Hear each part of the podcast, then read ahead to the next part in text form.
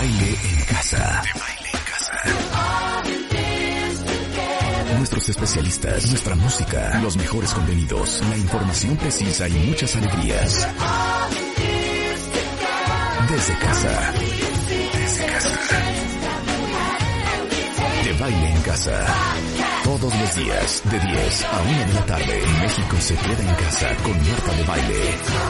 Solo por W Radio. Muy buenos días, México. Esto es W Radio 96.9. Y hoy miércoles empezamos sensuales y eróticos con esto de Mrs. Lisa Stansfield. ¡Claro que sí!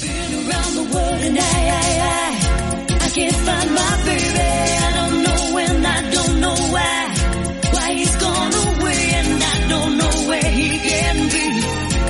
My baby, but I'm gonna find him. Ooh, we had a quarrel and I let myself go.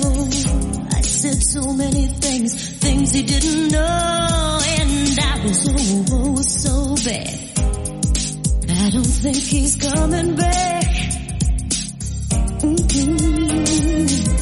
He gave the reason, the reasons he should go. He said things he hadn't said before, and he was oh so mad. And I don't think he's coming back, coming back. I did too much lying,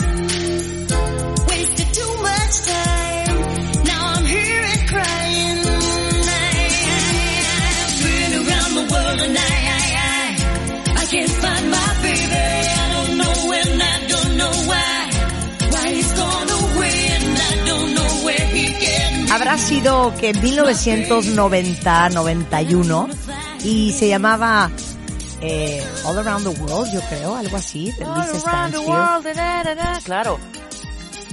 No era de la época también de Do you believe in life after life? No es de No, la esa misma fue después, época. no hombre, eso es el Ay, no 2000, importa, pero- hombre. pero es No, como del mismo Rebeca, por favor. ¿no? Pero ¿se acuerdan de esta favor. canción súper noventera? De esta Lisa Stansfield, que era inglesa, yo me acuerdo, que tenía un, muy buen fleco, un muy buen fleco esta negro. Lisa Stanfield, dice Marta. Una, esta Lisa Stansfield.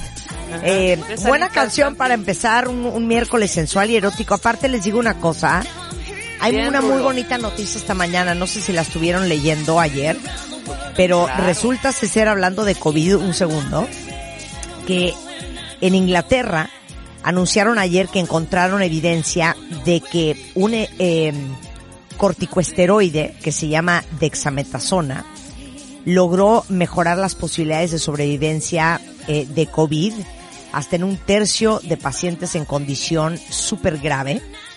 Eh, y este corticoesteroide normalmente lo usan, por ejemplo, como desinflamatorio, lo usan para tratar la artritis reumatoide, para reducir efectos de las quimioterapias en personas que tienen cáncer. Y ahora el, el gobierno británico ya autorizó el uso de este fármaco en todo el Reino Unido para pacientes con COVID, que básicamente el tratamiento cuesta 5 libras esterlinas, que son más o menos 10, 11 dólares, más o menos 200 y pico de pesos, ¿eh? Entonces, Exacto, eso es un muy muy buen descubrimiento porque lo que hace la dexametasona, y te lo explico Rebeca, cuentavientes, porque soy una mujer eh, Es un pues muy corticoide, ¿no, informada. Un eh, corticoesteroide, Rebeca, para ser más precisa. Corticosteroide, corticosteroide. Pero te sirve para Ay. alergias severas, para la gente que tiene asma, para que tiene problemas respiratorios, que tienen croup. Eh, por ejemplo, después de una operación de ojos a veces te dan dexametasona. Eh, cuando alguien ha tenido tuberculosis también lo usan. Entonces sirve para muchas condiciones, pero lo que hace es que te ayuda a suprimir el sistema inmune eh, cuando está todo alborotado y es un gran desinflamatorio. Entonces, estas son las noticias bonitas del COVID. Me. Eso está bonito. Y luego ya ven que viene el Día del Padre y eh, Claudia Sheinbaum, la jefa de gobierno de la Ciudad de México, porque este programa se hace normalmente en la Ciudad de México, es pues celebrar a los papás igual que a las mamás con la sana distancia y este Día del Padre de verdad para evitar contagios, no celebrar junto con tus papás. Ya no voy a decir más. Pues sí. Iba a decir Se una grosería, se- pero ya no se- voy a decir más. No, no digas, no digas Hijo, groserías. que amo ayer esta la- canción. Súbele, Rulo. Pepe, ¿eh? Súbele, Rulo. Hijo, esto es Sister Sledge. Se llama Thinking of You. Oigan, qué, qué bonita versión.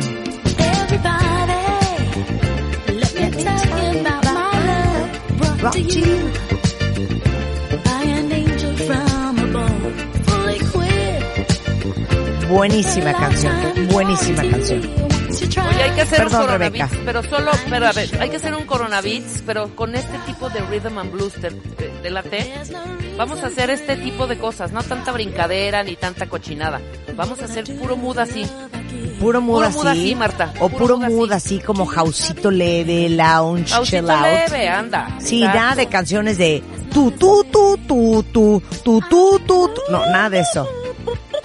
Exacto, vamos a Eso, hacerlo eso así. no. Lo que pasa es que cada vez que hacemos coronavirus nos sentimos presionados por ustedes, cuentavientes, porque sentimos que como que quieren que prendamos cañón. Y yo creo que no siempre se tiene que prender. De hecho, ayer, espérame, prepárate, Rulo. Ayer estaba yo revisitando una banda que me encanta. Busquen, Rulo, Ananda Project. Ananda Project. El álbum es Re-Release y la canción se llama Breaking Down. Yo no sé si ya nos ok. llevábamos cuando esto estaba de moda, pero A quiero ver. que oigas esta canción que estuve oyendo ayer y todo el disco, y todos los discos de Ananda Project tienen un vibe increíble. Pero se llama Dale, Breaking dale, Down Dale, dale. de Ananda Project. Rulo, ¿ya la tienes? Es que me está poniendo una versión que no es. Pero no importa, déjala, está buenísima. No, la normal, la versión normal. La versión normal, la Blue Mar Tens. La versión Blue Mar Tens. A ver si la encuentra. Blue Cine. Blue, B-L-U. Mar Tens. Les quiero poner esta joya. Quita eso ya, Rulo, esa no es. Ahí está. Oigan esta, esta joya. Imagínense que hiciéramos un viernes de Corona Beats con pura rola así. Ya no voy a hablar. Solo quiero que disfruten esta canción. Súbele, Rulo.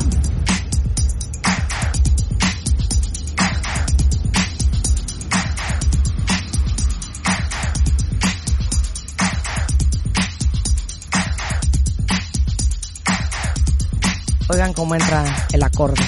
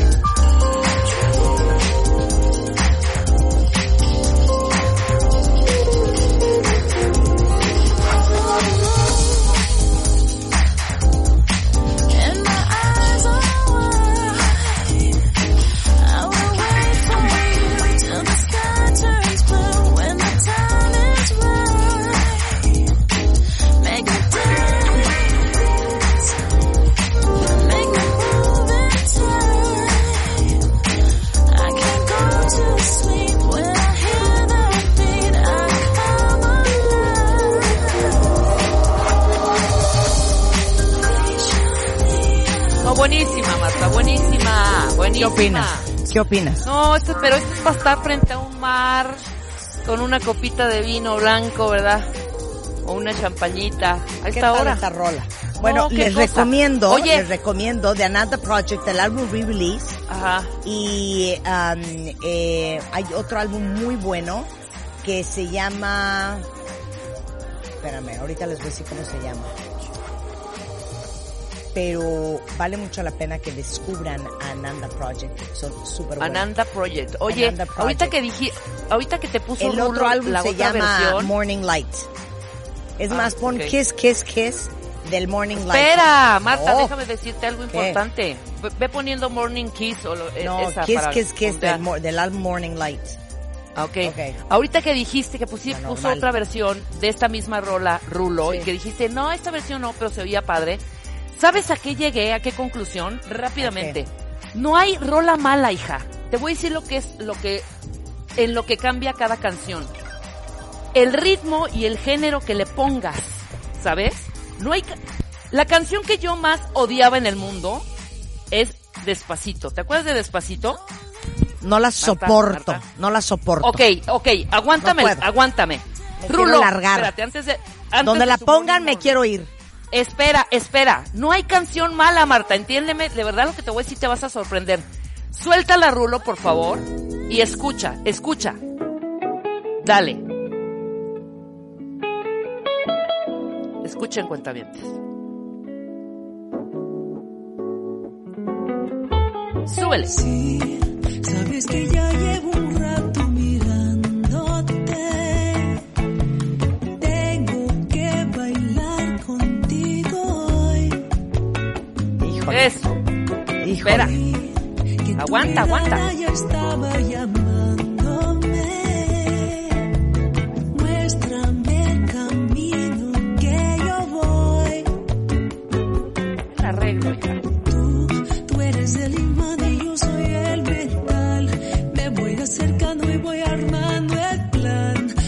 Con pensarlo se acelera. el Híjole, Rebeca. Te quiero espera, apoyar, espera, pero- aguanten.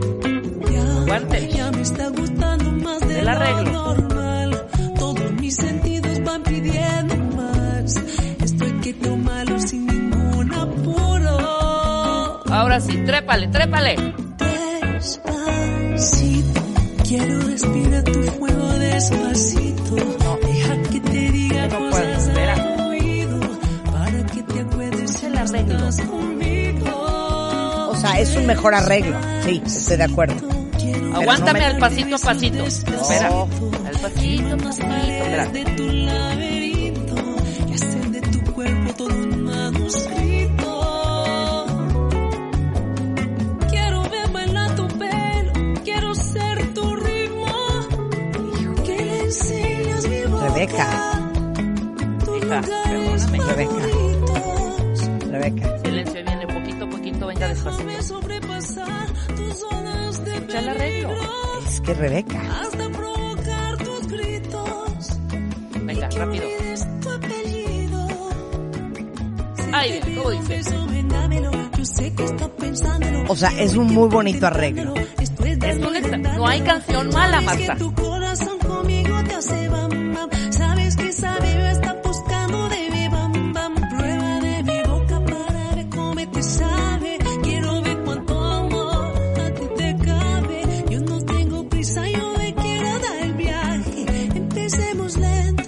Ok. Bueno, yo creo que ya, ¿no? Espera. ¡Oh! Súbele. Rebeca.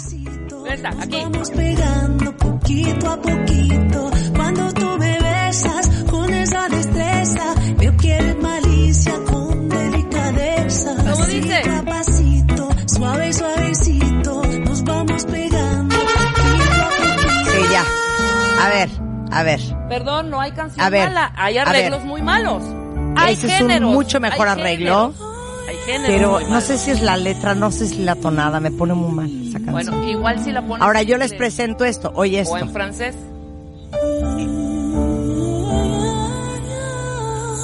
Oigan qué joya de canción.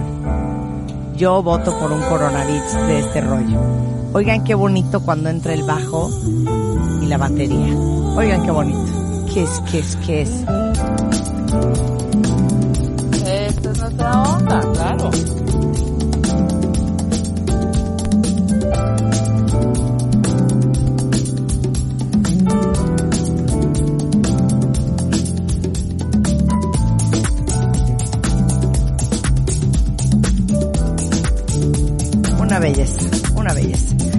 Esto les voy a decir qué vamos a hacer el día de hoy. Y ¿Qué vamos a aprender? Vamos a hablar de los riesgos que nos surgen tomar para salir de la caja, de todos los condicionamientos que tenemos con Aura Medina. Eh, vamos a hablar con Juan Pablo Redondo de cómo edu- educar niños empáticos con un mundo como el que vivimos hoy. Y tenemos a Walter Rizzo con 10 crueles verdades sobre el amor.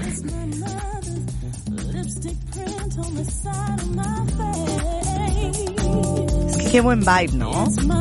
¿Sí o no? Aura Medina, ¿a ti te gusta este tipo de música? Estoy, estoy subyugada, Marta. Esta canción que pusieron me fascinó, la de ¿Qué tal? Despacito, ese Ah, qué lindo. La de Payasa. despacito, ándale. Qué Ándale, payasa. Muy Qué bien. payasa, Aura. De esa canción no estamos esta hablando. Esta, esta que estamos oyendo. A ver, pónsela, Rulo, Sí, sí me súbele. gusta mucho. Oye, qué sensual y qué erótica. ¿Y cómo dice?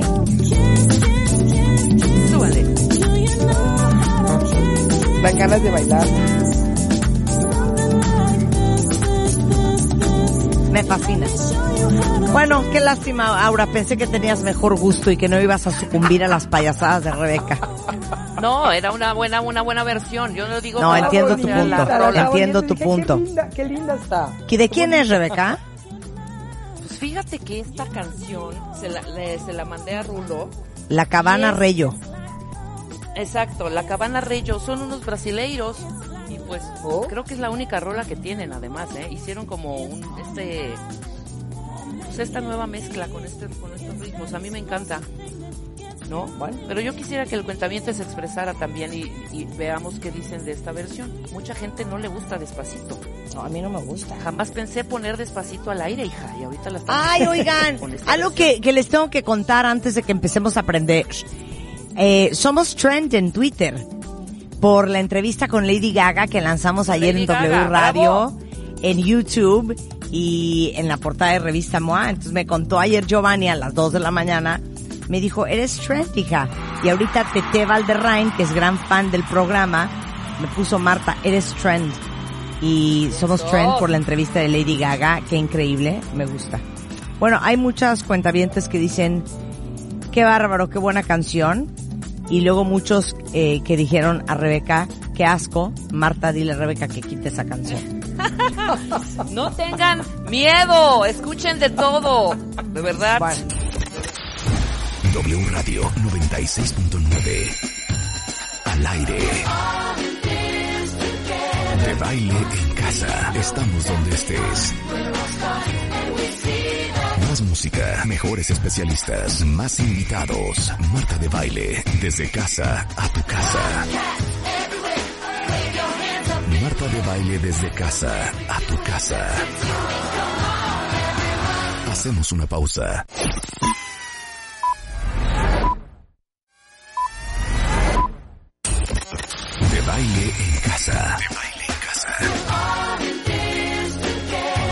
Especialistas, nuestra música, los mejores contenidos, la información precisa y muchas alegrías. Desde casa. Desde casa. De baile en casa. Todos los días, de 10 a 1 de la tarde, México se queda en casa con Marta de baile. De verdad. Bueno, Aura, ¿cómo te va la vida? ¿Cómo estás? ¿Estás Ahora en San sí, Miguel de ahora sí, Allende? Aura. Estoy en San Miguel, rico, ¿eh? Se vino el, el galán para acá, ya se va mañana, pero estuvo aquí dos semanas, así que rico, rico. ¿Sí? Buena, buena este. A gusto. Agustito está pues muy tranquilo, San Miguel está muy tranquilo, muy tranquilo. Ayer fuimos al centro vacío, lugares abiertos en el campo, que esos son los ricos con gran sana distancia. Y, pues aprovechar lo mejor que se pueda, ¿no? Bien. Me gusta. Me gusta tu forma de pensar. bueno, el día de hoy, ¿cómo salirte de la caja de tus condicionamientos? ¿Cuál caja? Pues mira, ¿De qué caja me Esa- hablas? e- eso, esa es la cajita, eso. ¿Qué es eso de la caja? Bueno, para empezar son la serie de ajustos, de ajustes, todo lo que hemos herido, son, son todos esos, digamos, condicionamientos, códigos de conducta, de moralidad que aprendimos de niños, ¿sí? Eh, y no importa, Marta, qué tanto trabajo hacemos, qué tantos talleres vamos, que escuchemos, de verdad, si no tomamos riesgos, si no tomamos acción para salirnos de esa cajita que está, es una prisión, es una prisión que, que, que nos limita a actuar, porque son los yo debería, yo no debería estar haciendo esto, cómo es posible que me atreva a hacer aquello. O sea, es esa guía de reglas, ese manual de vida que tenemos Exacto. todos. ese manual de vida, pero que es un manual de vida que nos enseñaron de niños y que nunca nos hemos parado a, a preguntarnos si eso todavía, así como actualizamos nuestros gadgets, Sí. así también tenemos que actualizar nuestras creencias, nuestros valores, ¿no?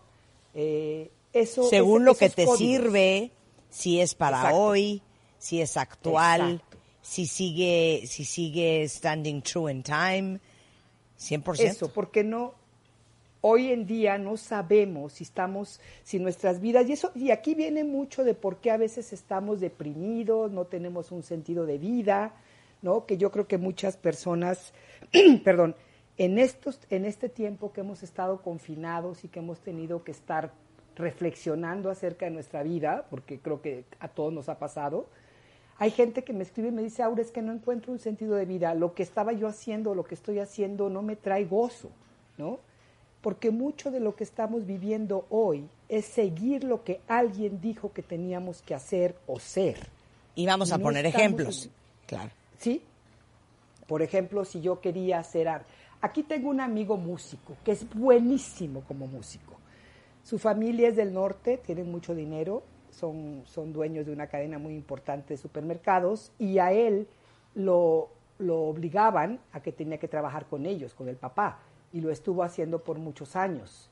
Y se sentía miserable, pero miserable de, tener que tomar casi todos los días para poder soportar esa situación, ¿no? Hasta que un día dijo, no puedo seguir así, me voy a morir. Mandó todo al demonio, se vino a vivir a San Miguel y se dedica a la música. Y es un talento, es un hombre que tiene un, un talento increíble para la música. Nunca va a ser famoso quizá, pero él está haciendo lo que quiere hacer, ¿ves? Claro, lo que le gusta. O, por ejemplo, otra, quedado. otra cre- claro, si hubiera muerto en vida. No, y además te voy a decir una cosa, y esto lo quiero decir porque es bien importante, porque al principio decía, tenemos que tomar acciones. Si yo me quedo donde estoy, en una mala relación, en un mal trabajo que no me está dando lo que yo quiero, no importa cuánta terapia tome, no me voy a sentir bien. Y les voy a decir Porque una no cosa. estoy cambiando. Claro, claro. Eso para todos los que estudiaron lo que no querían estudiar, los que se dedican a lo que no se quieren dedicar, los que tienen el sueño en el librero porque en su familia les dijeron que tenían que ser o hacer tal y cual cosa eh, para pertenecer o para ser exitoso. Pero también sabes que, eh, Aura, para todos los que también crecieron con una cantidad de información que no los ha dejado eh, vivir una vida increíble, libre y rica. Por ejemplo, eh, todos los que vienen de familias en donde el matrimonio es un esfuerzo, los hombres son infieles, los hombres son mentirosos y te pintan el cuerno, para estar en una relación pues tienes que aguantar y sufrir. Es imposible que tengan buenas relaciones y que se relacionen bien con el sexo opuesto si vienen con este condicionamiento, que a Exacto. veces es tan subconsciente que no te das cuenta. Pero a lo Es que el mejor problema es ese, si lo tuviéramos consciente, bueno, diría, Claro, ok, yo tengo este claro. problema, ¿no? Claro, y a lo mejor no te das que- cuenta, pero en el fondo maltratas a los hombres porque creciste en una familia en donde siempre oíste que a los hombres no se les puede confiar, que a los hombres no, no, con los hombres no puedes descansar y tienes que estar con la guardia arriba y saboteas todo porque vienes con ese condicionamiento. O ahí les va otro. Hay sistemas familiares enteros que viven con esta creencia de que la gente que hace dinero es gente que se tuerce, es gente perversa, es gente Exacto. ladrona, es gente eso, mala vida. Entonces, no solamente es muy difícil que tú seas financieramente exitoso, sino que encima de todo sientes que si tú te vuelves una persona exitosa, vas a ser excomulgado del seno de esa familia, porque en esta familia todos somos así y no somos exitosos y no somos este eh, económicamente eh, independientes y no nos va increíble. Exacto, exacto. Esto que acabas de decir del dinero, yo no sé, bueno, te vas a acordar de la película de Pepe el Toro, ¿no? Yo me acuerdo el final de la película donde llega la mujer rica mala, supuestamente, y se asoma a la vecindad y les dice, es que, los, es que la gente pobre sí tiene corazón. O sea, qué bueno, pero, pero qué mensaje nos está... Yo, a mí se me quedó muy grabada y la vi muy jovencita. Dije, ah, caray, ¿que los ricos son malos? Y este rollo de las telenovelas y de todo lo que hemos leído, donde los ricos son los malos y los pobres son los buenos, nos está asegurando una vida de limitaciones y de quedarnos dentro de la cajita. Esa es la cajita. Mi cajita, cada quien tiene una caja diferente porque está formada por los códigos de valores morales, religiosos, culturales de cada familia, ¿no? Si, como lo que tú acabas de decir es tan importante, si yo quiero ser abundante y quiero traer en mi vida esa prosperidad, pero en mi inconsciente está esa semilla de que los ricos o el dinero es malo, no importa lo que haga, yo misma me voy a sabotear.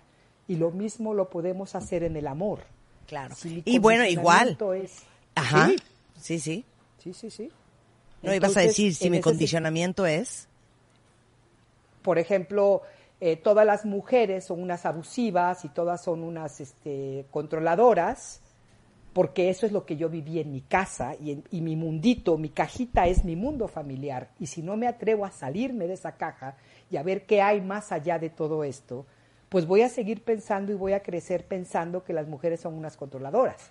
Y qué pavor meterme en una relación con una mujer así. Claro, o en mi familia, mi abuela es viuda, mi mamá es divorciada, mi tía nunca se casó o sea, no hay alrededor mío ninguna mujer con una relación exitosa o ningún hombre.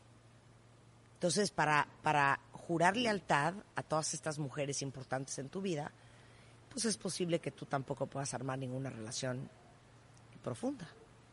Así es. Y la cuestión de la cajita es que de verdad, si no nos atrevemos a revisar y actualizar la guía, los valores, las reglas, nunca vamos a vivir una vida nuestra. ¿Sí? Nunca vamos a usar nuestra intuición, nuestro entendimiento, nuestros dones. Y siempre vamos a estar tomando una dirección más basada en el miedo, en la represión y en mucha culpa, porque creo que la culpa es una cuestión tan cultural en México, tan pesada, que nos tiene justamente metidos en la cajita. Yo tenía, tengo un maestro que me encanta que dice que cuando nos queremos salir de la caja, nos vamos a encontrar dos, dos lobos esperándonos. They're gonna bite your ass. Así nos dice siempre, ¿no? Hay dos, hay dos perros afuera que te van a morder literalmente, que es el miedo y la culpa. Porque eso es lo que nos mantiene atrapadas, atrapados en esa cajita. Si yo me salgo, ¿qué va lo que tú decías hace ratito, ¿qué va a pensar de mí mi familia? ¿Me van a rechazar mis conocidos? Si yo me atrevo a hacer eso que quiero hacer o hacer. Eh, si, si, quiero salir y, explorar el mundo, si quiero romper con un condicionamiento de mi casa donde todas las mujeres se quedan solas, donde todas las mujeres tienen que mantener a un hombre, donde todas tenemos que, que, aceptar abusos y hombres que son infieles o como hombres tenemos que cargar con mujeres que son un poco controladoras o caprichosas, en fin, lo que sea que cada quien trae dentro de, sí. ¿No? Bueno, regresando del corte, claro, ¿cómo se autoindaga uno? O sea, si es algo tan subconsciente, ¿cómo te das cuenta cuáles son esos condicionamientos que tienes que no te ha caído el 20? Y sobre todo el tomar riesgos que no significa actos absurdos y locos. De todo eso vamos a hablar regresando con Aura Medina en W Radio. No se W Radio 96.9. Al aire. De baile en casa. Estamos donde estés. Más música, mejores especialistas, más invitados. Marta de baile, desde casa a tu casa. Marta de baile desde casa a tu casa. Hacemos una pausa.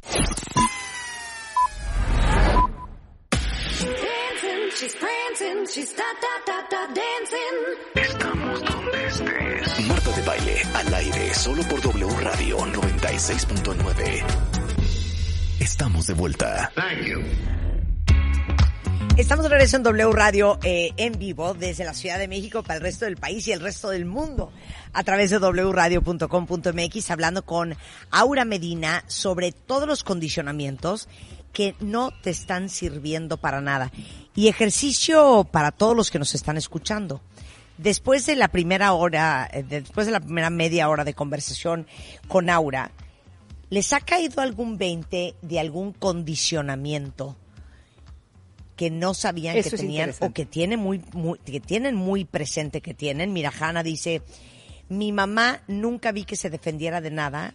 Siempre a nosotras las mujeres nos dijo que nos calláramos y no peleáramos por nada. La huella de abandono que nos dejó mi papá se suma a todo lo heredado de mi mamá. O sea que lo enseñado y lo heredado nos ha costado mucho identificar y soltar. Eh, mira, dice Brenda, en mi casa la caja es que debes desconfiar de todos porque te van a traicionar. Y ha sido súper difícil salir de eso porque yo sí confío en la gente. Bueno, por lo menos. Marta, ¿puedo decir algo aquí que es importantísimo? A veces reaccionamos y nos vamos al otro extremo. Y no estoy diciendo que sea el caso de ella, de Brenda, pero sí hay que tener cuidado porque cuando venimos de una familia muy desconfiada, queremos confiar en todo mundo y eso sigue siendo una parte de la, de la parte infantil. Hay que aprender a confiar en uno, en la percepción de una misma, de una o de uno, no de los demás.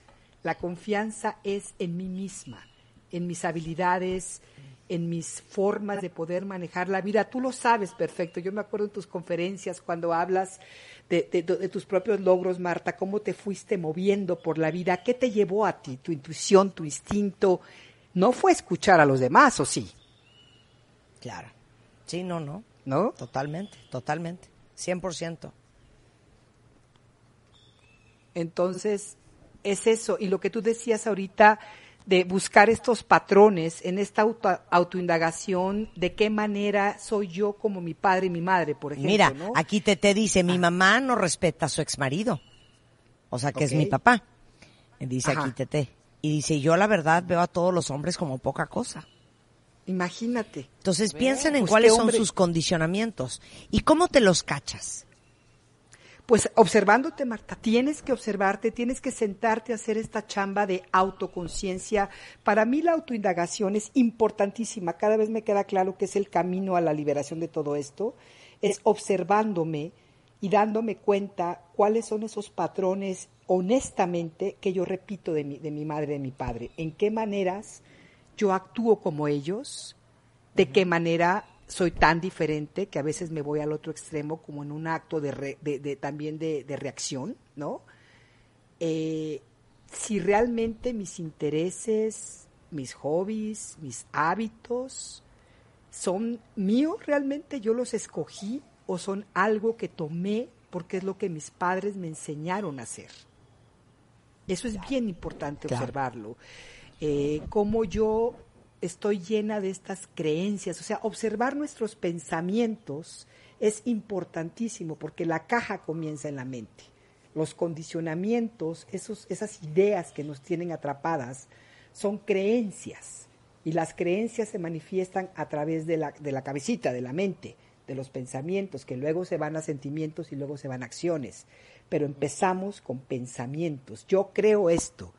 Tienes que todo el tiempo estar confrontando tus creencias, parándote y diciendo, a ver, yo creo esto porque yo lo he vivido, porque es mi experiencia, o porque así me enseñaron a creer. Toma un rato. Es que es para todo, ¿eh? Por- pero es para Es todo. para todo. Como decimos Todo. en este programa siempre, hasta un lindo juego de palabras resultó, que lo que hacemos todos los días, tres horas acá en W Radio, es ayudarnos a todos a repensar lo que pensamos que pensamos. Qué bonito. Eso, eso, exacto. Eso es. A, a- confrontar esa, esa, esa forma de vivir que tenemos. ¿Por qué estoy viviendo así? ¿Por qué estudié lo que estudié? Sobre todo si no me estoy sintiendo bien, si estoy contenta y estoy, me siento plena en mi vida, bueno, pues ahí está la respuesta. Si alguien me pregunta Claro. cómo saber, pues obsérvate. Si te sientes bien con algo, si tu cuerpo está contento, porque la mente puede tener muchos laberintos y nos lleva por diferentes formas y nos trata de convencer de que no nos salgamos de la caja porque en la caja estamos seguros, porque en la caja no Sí, va a totalmente. pasar nada malo. Y también, Sí. ahora yo siento que hay dos vertientes también. Creo que también hay que trabajar Sí, mucho la culpa y mucho esta parte de el traicionar, ¿sí me explico? Porque al tratar de cambiar todo esto, estás creyendo que estás traicionando pues toda pues, tu sangre, tu historia, Así es. a tus padres. Estás no honrando es. pues esa historia que te heredaron, ¿no? O sea, el trabajo yo creo que tiene que saber, ser también un trabajo desde la culpa y de esta, de esta- desde esta parte que no es la traición. Por eso es tan importante entender, porque yo creo que si no lo entendemos nos cuesta más trabajo, que cada vez que vamos a dar un paso afuera de esa caja, sí, vamos a tener miedo y sí, vamos a tener culpa. Pero esta culpa y este miedo son, son estos, como decía hace ratito, estos animales que van a llegar a atacarnos, pero no nos van a hacer nada. Hay que aprender a aceptar esa culpa, verla como lo que es, una energía que no tiene nada que ver con, con- con el, o sea, más bien, que, que viene del condicionamiento, no de tu parte inteligente.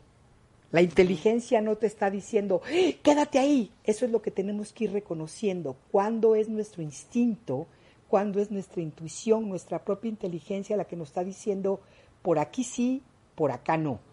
Y cuándo es la culpa. La culpa es opresiva, Claro. es aplastante, nos hace sentirnos mal. Cuando sentimos culpa, es casi seguro que estamos rompiendo un límite, que estamos atreviéndonos a salirnos de la caja, Miren, reconociendo que hay, ajá. que hay una culpa no tóxica. Ajá.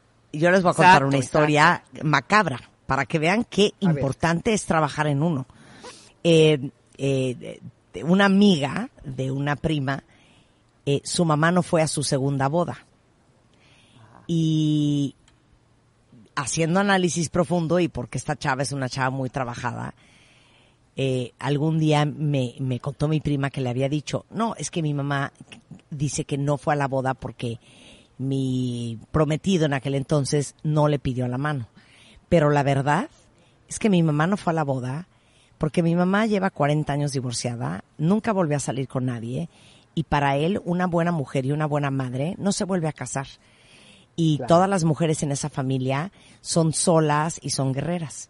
Entonces no fue a la boda, no porque no le pidieron la mano de su hija, no fue a la boda, porque su hija estaba rompiendo ese juramento eh, fantasma entre las mujeres de esa familia de aquí nadie es feliz, aquí nadie rehace su vida y aquí todas somos solas y amazonas. Punto.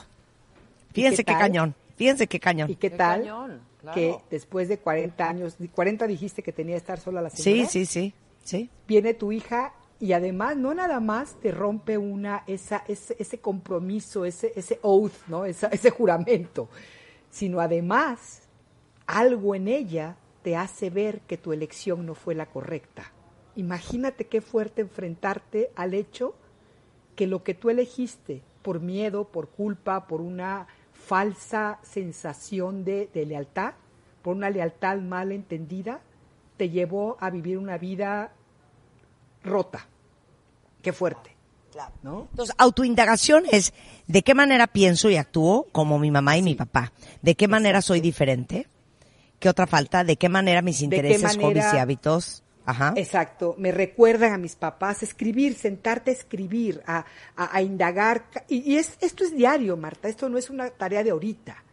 ¿sí? Este es un trabajo, es un, es un proceso, no un suceso. No es algo que, ah, ya me di cuenta y ya lo resolví ahorita. No. Es un trabajo de, que lleva rato, que lleva tiempo, que lleva toda nuestra vida, estar observándonos y checando si esto que estoy haciendo en mi trabajo, en mis relaciones, en mi creatividad, en todo lo que a mí se me ocurra, en mi vida, en mi forma de actuar diaria, ¿sí? en cómo me atrevo a, a mostrar mi creatividad, por ejemplo, aunque tenga miedo de que me vayan a rechazar y que se vayan a burlar de mí, porque ese miedo es lo que me impide salir al mundo y decir, esto es lo que yo quiero hacer, ¿sí? o esto es lo que yo quiero vivir o sentir, y esto es lo que yo quiero romper. Entonces, antes de, lanzarnos a, a conquistar el mundo, sí necesitamos ir observándonos y reconociendo qué es aquello que nos está atrapando, o sea, cuáles, cuáles son esas áreas de mi vida en las que me siento ahogada, triste, deprimida, o si es en toda mi vida. ¿Qué es lo que estoy haciendo que me tiene tan aplastada en mi energía, en mi vitalidad, en mi creatividad? ¿No? ¿Qué me impide arriesgarme a vivir la vida de la manera en la que yo deseo vivirla? Y no estoy hablando de atrever, de, de, ser kamikaze, si ya mañana voy, porque me acuerdo una vez una persona que fue a un taller hace muchos años, de esos que te presionan a cambiar la vida, se le ocurrió al día siguiente llegar a su trabajo y, y, y renunciar. Y luego el pobre un mes después andaba que se moría de, coraje porque no encontraba trabajo. No, la cosa no es una locura. Las cosas se hacen pasito a pasito.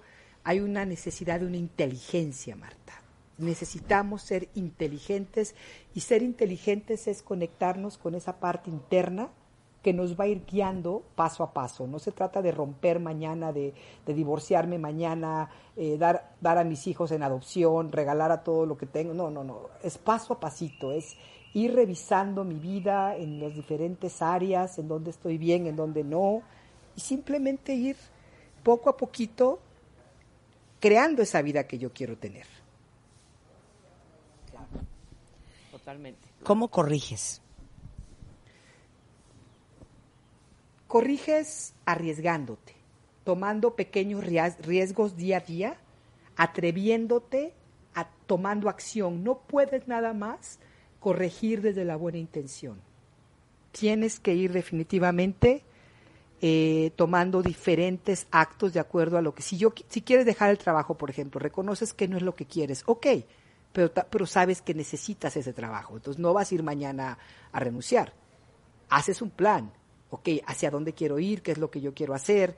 Ahora, estás en una relación de abuso, ya no te esperas. Ahí sí buscas inmediatamente de qué forma salirte de ahí. Buscas ayuda, buscas apoyo. Casi siempre necesitamos ayuda al principio, porque es difícil ver todo esto, porque lo que tú decías al principio es cierto, está muy enterrado en el inconsciente. Y a veces son formas, son lugares muy grises que nos cuesta trabajo ver, y es importante la ayuda profesional. Para mí es muy importante pedir ayuda y decir, a ver, échame la mano ahorita. Claro. Porque claro. no estoy viendo bien por dónde, ¿no? Claro.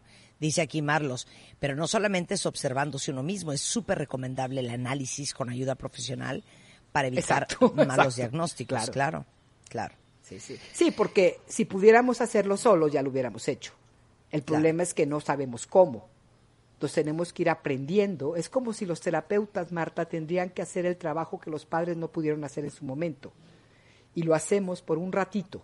Les enseñamos cosas que necesitaríamos haber aprendido de niños, ¿no? Y ya una vez que van aprendiendo eso, ahora sí que los vamos soltando para que hagan sus, sus, sus ¿cómo les dicen? Sus, este, sus solitos, ¿no? Unos pasitos solitos. Y poco a poquito vamos cambiando Sus la vida pininos, poco a poquito. claro. Sí, sí. los Ahora, en terapia estas cosas salen, porque cuando empiezas Siempre. a platicarle a lo- al terapeuta las problemáticas, pues para ellos es, es dos por dos. Es tan claro como Así entrar a un cuarto y, y ver una llanta y decir, no, es que este cuarto es una cocina, la llanta no va aquí, esto me brinca. O sea, a un terapeuta Exacto. esto le brinca. Exacto. Y tenemos que aprender también a no decirles qué hacer, ayudarles a encontrar a usted, o sea, que la persona pueda encontrar, pueda reactivar esas, esas, esas, digamos, esos devices, esos instrumentos que necesitaría haber tenido desde niño para poder ir guiando por la vida. Porque la idea de la terapia no es que te quedes toda la vida en terapia, sino que aprendas a tú misma utilizar la vida como una continua terapeuta, que eso es la manera sabia de irla viviendo, ¿no? Y de pedir ayuda cuando se necesita, porque todos de repente necesitamos un apoyito por ahí, ¿no? Claro. ¿Estás ahorita dando terapia? Estoy dando terapias y muchos cursos en línea, eh, muchas cosas en línea, pues ahorita ahora sí que es lo de hoy. Entonces, aquí estamos trabajando fuerte. Pueden eh, contactarse conmigo a través de Twitter, a través de Facebook, eh, de la página oficial de Aura Medina Oficial, o pueden escribirme a Aura Medina en, eh, arroba gmail.com. Aura Medina. Tenemos varios este, talleres en línea ahorita, paquetes muy importantes, muy interesantes, con precios muy de pandemia, de aquí de aprovechar para apoyar a la gente y claro, sesiones también en línea, Marta. Sensacional. Bueno, Bien. cuentavientes, a meditar y a reflexionar y a autoindagar para entender Eso. y repensar lo que piensas que piensas, que hoy en día ya está caduco, no te sirve y ha traído muchos problemas. Mira, como dice Carmina, mi mamá no entiende que yo tengo un prometido bueno y lindo, porque nunca soportó que mis parejas me dieran una buena vida, porque como a ella todo le ha costado, entonces que si las mantenidas, que si porque las luchonas, y se ha casado seis veces y siempre repitiendo el mismo patrón. Entonces qué increíble, Carmina, que tú lo tengas tan claro para no repetir. ¿No? Excelente, excelente. Y sí, este, definitivamente este, este tipo de trabajo nos va llevando a encontrar eso que está faltando en nuestra vida. Y eso es lo más bonito. Pues para eso estamos aquí, Marta, para, para poder armar ese rompecabezas cuyas piezas hace muchos años se hicieron cachitos y se fueron por no sé cuántos lados. Pero hay que irlas recuperando e irnos armando poquito a poquito y saliéndonos de estas formas que nos limitan literalmente, agradeciendo, honrando, pero diciendo no gracias, esto ya a mí no me toca, ¿no? Claro. Gracias, Aura. Te queremos, chata de bits. Yo también los quiero mucho y las extraño, chamacas. Te, mandamos un besote, chamacona. Te mandamos muchos pues. besos. Eh, Aura Medina es a Twitter, Aura Medina W, Aura Medina de Vit en Facebook con W también y doble T. Y bueno, toda la información ahorita en mi timeline en Twitter. W Radio 96.9. Al aire. De baile en Estamos donde estés. Más música, mejores especialistas, más invitados. Marta de baile, desde casa a tu casa. Marta de baile desde casa a tu casa. Hacemos una pausa.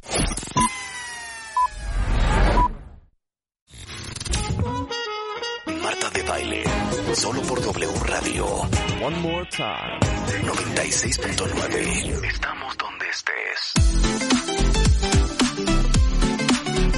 Estamos de regreso en W Radio. Son las 11.06 de la mañana.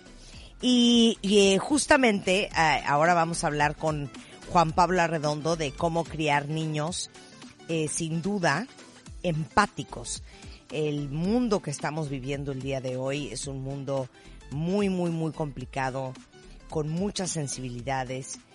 De repente a algunas personas les cuesta entender y estamos hablando de cualquier movimiento que hemos visto en los últimos años. Em, pero como sabemos que como mamás y papás siempre están buscando nuevas cosas que aprender para ser mejores con sus críos y que ahora que seguimos en casa el aprendizaje virtual es la opción, eh, tomen nota porque en Bebemundo les hemos preparado una gran alegría y vamos a invitarlos a todos al primer Master Bebemundo del año a comer se aprende. Y vamos a tener un día con nada más y nada menos que seis conferencistas de nuestros eh, especialistas más queridos eh, completamente online. Y les vamos a hablar de alteraciones del sueño, nutrición sensorial, el papel de las emociones al comer, la nutrición para el cerebro, alimentos que sanan y hasta tips para que sus hijos aprendan a ir al baño. Así que no se lo pueden perder. El Máster Bebemundo a comer se aprende el sábado 4 de julio para que lo apunten en su agenda a las 10 de la mañana a través del Facebook Live de Bebemundo totalmente gratuito toda la información en bebemundo.com y en las redes sociales de Bebemundo para el máster de este próximo 4 de julio. Eh, antes de empezar con Juan Pablo Arredondo, eh, Lorena Villarreal, eh, directora de reputación corporativa de Coca, y Jesús Lucatero, subdirector de sustentabilidad corporativa de Coca. Cuentavientes, no saben la alegría que me da traerles esta noticia amable y que nos regresa la fe, la alegría, la esperanza y este vamos a hablar con ellos en estas épocas de COVID, pero queremos contarles de algunas acciones increíbles que están haciendo compañías súper positivas y solidarias, como por ejemplo la industria mexicana de Coca-Cola. Y justamente para eso invité a Lorena y a Jesús. ¿Cómo están chicos? Y por cierto, hago esta entrevista con una Coca Cero en la mano. Nada más les quiero hacer ese comentario, esa pequeña observación. Aparte descubrí, ya me la contagiaste. Descubrí, me gustaría decirles lo siguiente. Y este es un consejo para todos los cuentavientes. la mejor manera de tomarse una coca. Ustedes van a comprar un vaso, hagan de cuenta de esos vasos de plástico duro que tienen como un popote en medio. Ajá, duro. ¿Ok? Ajá, es un vaso reusable. Entonces, ustedes le echan hielo a ese vaso. Es un, digamos que un cup to go. Ajá. Le echan la coca a ese vaso. Cierran la tapa herméticamente. Y todo el día andan con su caminera, con hielo, logrando que ese gas no se escape tan rápido, con su popote, caminando con su coca. Así me manejo Te yo. faltó un ingre- no, te faltó un ingrediente básico. No, eh, Pones eso no es con ron, hija. Eso no es con ron, Rebeca. No es de ese beber. vaso, No es de echas beber. un chorritito del ron, un poquito de limón, la coca cero, uf, o sea, así. Es que saben que Lorena y Jesús, y Rebeca ahí bebe está la caminera. Rebeca Esto bebe es. mucho. Rebeca, Rebeca sí maneja lo que viene siendo la Cuba libre. Esto es. No, ¿Cómo están muchísimas a los gracias, dos? Marta. Bien, muchísimas gracias, Marta, Rebeca. Buenos días a todos sus cuentavientes y gracias por el espacio. Eh, No, la nos encanta. soy fan, fan de la Coca-Cola Ah, cero. Y perdón, me da pena porque siento que co- como que abandoné y aventé a la Coca Light. Tengo muchos amigos que son fans de la Coca Light, pero yo sí soy fan de la Coca Cero. Quiero confesarlo, Lorena. Oye, la no. ventaja, La ventaja Ajá. es que tenemos opciones. A los que sean fans de Coca-Cola Light o Coca-Cola sin azúcar o Coca-Cola original, pues cada quien puede elegir. Oye, pero, Pero les digo una cosa, me encanta que, que estén acá, porque si algo nos gusta en este programa es no solamente ayudar a todos los que están haciendo algo por los demás, sino también celebrar a todas las compañías que han hecho algo por los demás. No sé quién se desconectó, pero quién sigue en la línea. ¿Quién sigue ahí, Jesús o Lorena? ¿O ninguno de los dos? Yo sigo aquí, Lorena. Ah, ¿sí sigues acá? Ah, bueno, cuéntenos Sí. qué están haciendo. Perfecto, pues mira, mil gracias. La verdad es que como bien decías, y por ahí lo decía alguien, ¿no? Las buenas noticias luego también son las que debemos de contar, contar esas historias. Entonces queríamos platicarte algo de las acciones que estamos haciendo como industria mexicana de Coca-Cola ante el COVID-19. Y como sabes, la industria mexicana de Coca-Cola somos un sistema que está compuesto por la compañía Coca-Cola y sus socios embotelladores, en este caso es como Arca Continental, Defensa, Corporación Rica, embotelladora del Nayar, Coca-Cola FEMSA, etcétera. Entonces somos un conjunto de empresas, por eso no somos la industria mexicana Coca-Cola. Y desde que empezamos con esta contingencia, eh, siempre a nosotros nos ha caracterizado el juntar esfuerzos y voluntades y trabajar de la mano con el gobierno, la sociedad civil y otras organizaciones. Y es en este caso que desde que empezó, nosotros a uno de los primeros aliados que le hablamos fue a la Cruz Roja Mexicana. Nosotros desde, te puedo decir, desde que empezó pues el sistema Coca-Cola en México hace más de noventa y pico de años, hemos tenido una alianza con la Cruz Roja Mexicana y en este caso no fue menor llamarles a ellos desde que empezó esto para ver cómo nos podíamos sumar. No era un, no era un tema de tiempo, era el momento de qué necesitaban para nosotros poder eh, pues hacer una diferencia, ¿no? Que es lo que, los que lo que nos caracteriza al sistema Coca-Cola. Entonces, primero empezamos con ellos una campaña de prevención a través de su red de voluntarios para darle a conocer a la gente cómo cuidarse, cómo ponerse el tapabocas, cómo mantener la sana distancia, ya sabes, el contacto, eh, más bien eh, la constante uso del lavado de manos, sea el antibacterial, etcétera. Claro. Y además de eso, nos unimos con ellos recientemente hace un mes, en donde inauguramos el hospital temporal del Hospital em, de Enfermedades Respiratorias, el INER. Entonces, ¿qué hicimos ahí? Nosotros dimos un donativo en donde el hospital increíble. tiene la capacidad, o tuvo la capacidad de ampliar eh, en un 40% su atención para pacientes. Entonces, la verdad es que sí, son acciones de las que estamos muy, muy orgullosos. Oye, y aparte se han metido a apoyar hasta el ejército. Sí, la verdad es que sí, ahí no sé si ya Jesús se pudo conectar, pero Jesús te puede platicar más al respecto. ¿Qué hicieron? Marta, ¿Caretas eh, de PET, Jesús? Así es, Marta. Fíjate que el ejército mexicano ha tenido una labor bien importante durante esta pandemia. Como tú sabes, de- eh, se desplegó eh, el plan DN3, que es cuando el ejército sale a hacer labores humanitarias y en este caso a enfrentar la pandemia y ayudar a la población. Como sabemos, los médicos y, las enfermeras del personal médico están todos los días dando la batalla y nosotros para eso eh, hicimos dos cosas. Uno, como bien dices, las caretas, que les donamos 25 mil caretas de PET reciclado que cubren perfectamente cara, nariz y boca y eso les da un nivel de protección adicional. Pero fíjate, la historia es, es muy, muy, muy padre aquí, porque lo que hicimos es algo en lo que somos muy buenos en la industria mexicana de Coca-Cola, que es el reciclar. Somos el principal reciclador de PET en el país y utilizamos esa infraestructura que tenemos, la planta de reciclaje más grande del mundo que de PET grado alimenticio está en México y es de nosotros transformamos eso y buscamos un millón de botellas, más o menos, para que te des una idea, eso son 24 toneladas de botellas. Qué cool. Nos las llevamos a la planta, las lavamos, las trituramos y luego las convertimos en esta lámina de PET, que es como si enrollaras una, una, una, una eh, alfombra y es una lámina de PET y luego esa lámina de PET con calor y presión hicimos las caretas. Les dimos eh, 25 mil caretas al, al ejército de un, de un lote que hicimos de más de 231 mil caretas.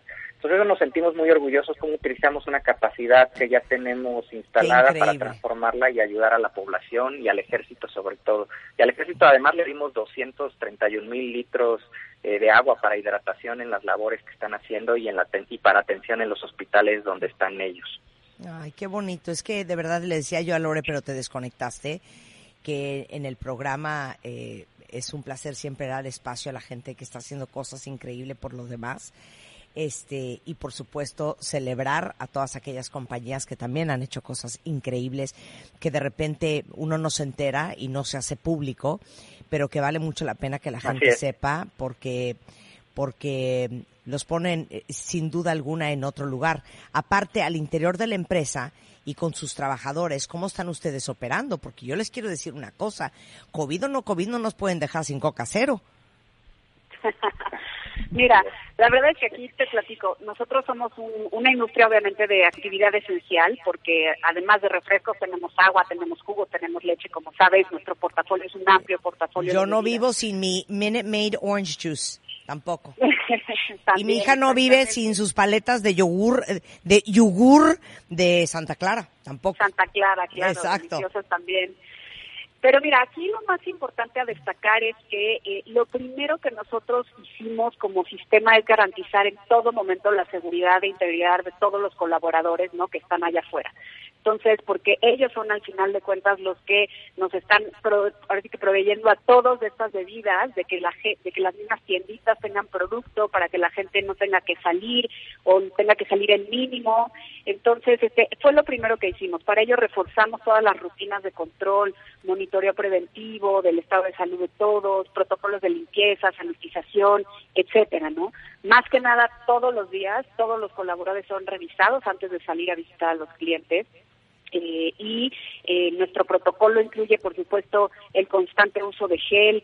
Adecuaron los camiones justamente para tener ahí un bote con agua y se puedan estar lavando las manos constantemente eh, para evitar la transmisión del virus, ¿no? Así como también indicaciones, ¿no? De en todo momento de la entrega para mantener la sana distancia y se respeten todas las medidas adicionales. Entonces, en realidad, lo primero es que nosotros sí seguimos opinando, operando, pero siempre la prioridad va a ser el que la gente que está, está trabajando allá afuera esté segura y, por supuesto, podamos ser parte de cuidar a todos, ¿no? Qué cool, qué cool. Bueno, ya saben que en este programa Rebeca y yo somos fans de The Coca-Cola Company. Oigan, y además hay una lata eh, especial, la lata de gracias. Cuéntenle eso a todos sus fans. Sí, la verdad es que estamos nosotros también encantados porque, mira, es una lata que nosotros queríamos enviar mensajes de unidad, de optimismo a todos los mexicanos para decirles gracias, ¿no?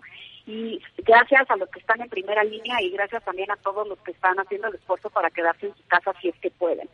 Pero además que eso, eh, lo que queríamos hacer con esta lata, que es una edición especial, es compartirles... Pero es de eh, coca, ¿verdad, Lore? Es de Coca-Cola, exactamente. La regular. Ajá. donde sí, queríamos integrar un código QR impreso, además de nuestra página, que es coca-mexicocolamexicocom.mx, pero más que nada para que se puedan sumar a las diferentes acciones que estamos haciendo. O sea, nosotros tenemos esa capacidad de juntar voluntades, porque creemos firmemente en que hacer esto juntos es la forma de seguir operando y seguir colaborando, pero sí también invitarlos, ¿no? Hicimos diferentes alianzas con diferentes compañías, con la misma Cruz Roja, hicimos una alianza con Mercado Pago en donde invitamos a la gente a donar y Coca-Cola, Fundación Coca-Cola estará eh, dominando todo lo, la cantidad donada, entonces por ello hicimos esa lata especial, para darles las gracias, pero para invitarlos a que se suman estas causas.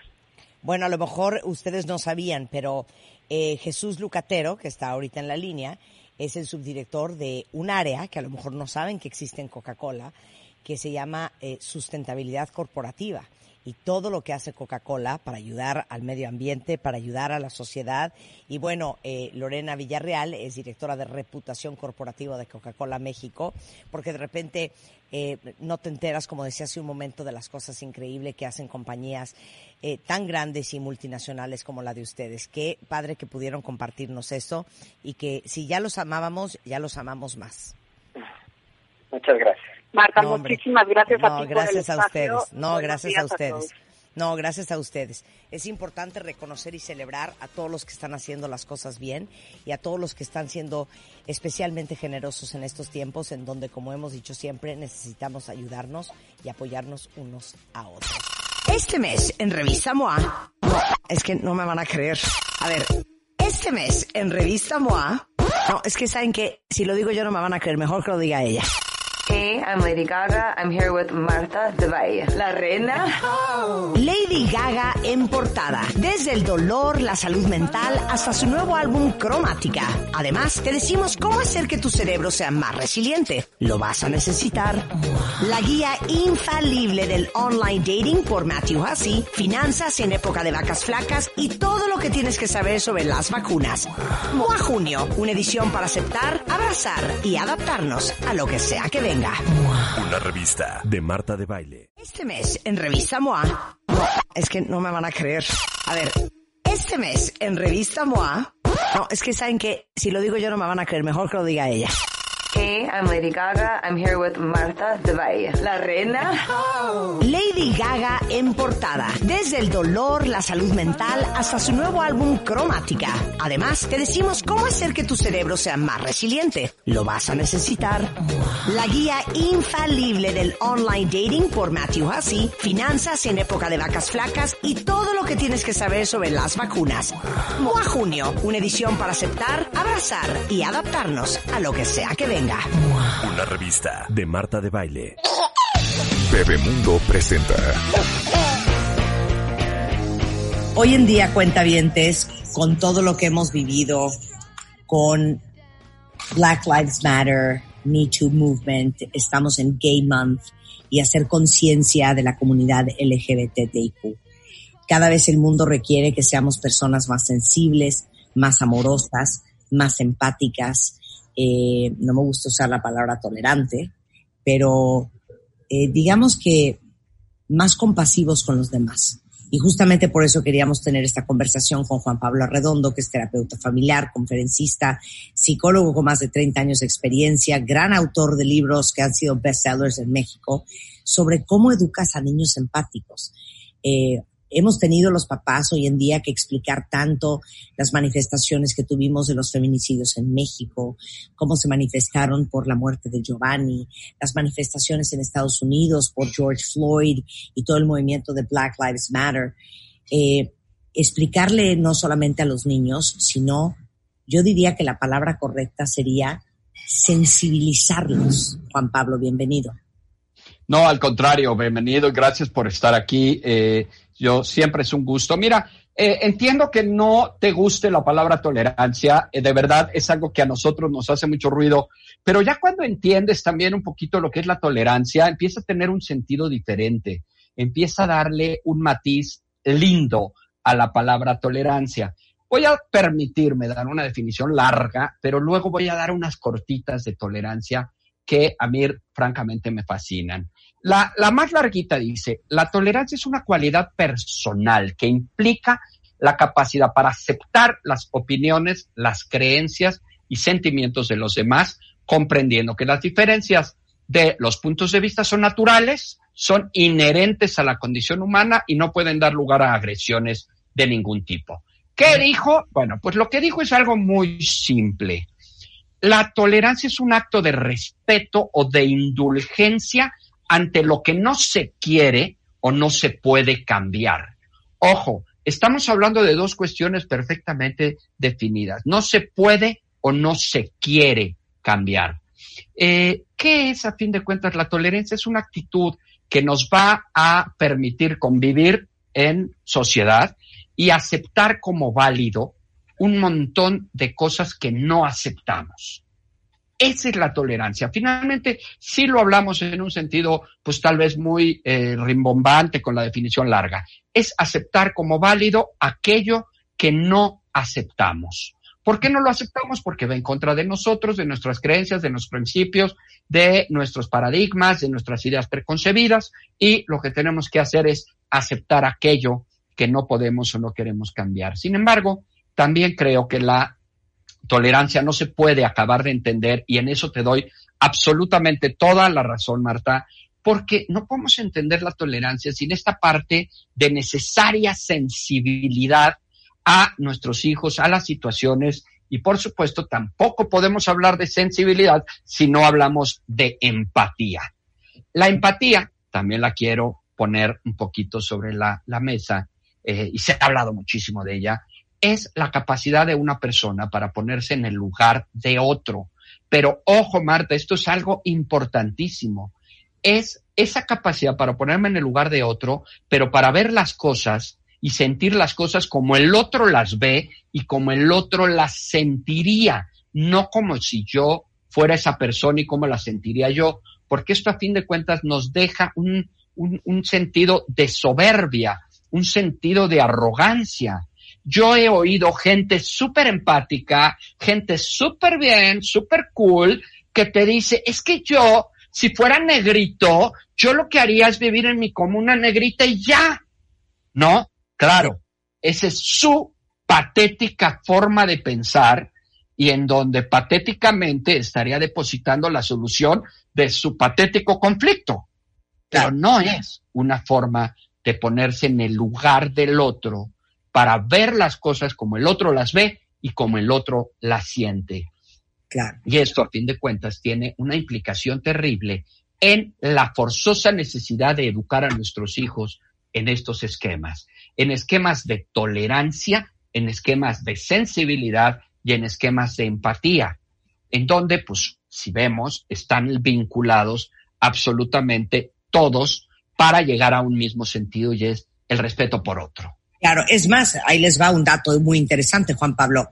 En la Escuela Nacional, en, la, en una encuesta, perdón, nacional que hizo, eh, se hizo en México, eh, la hizo la CONAPRED, indagó 10 acciones de discriminación por rasgos distintos. Uno, el tono de piel.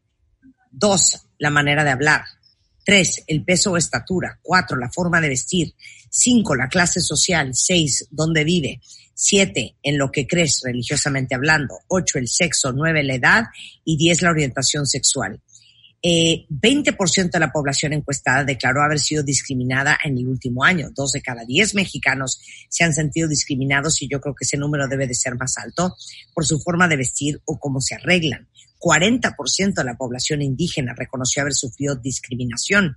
Eh, bueno, de acuerdo a la última, eh, al último informe de, de derechos humanos de los G, LGBTIQ, eh, se ha cometido un total de 320 delitos contra miembros de estas comunidades. Sabemos que somos el país más homofóbico de toda Latinoamérica. Entonces, este no solamente es un tema de Black Lives Matter, no es solamente un tema de feminicidios, no es un tema de equidad, eh, eh, es un tema de que también en México existe eh, racismo y discriminación y que nosotros como padres tenemos la oportunidad de meterles otro chip a nuestros hijos.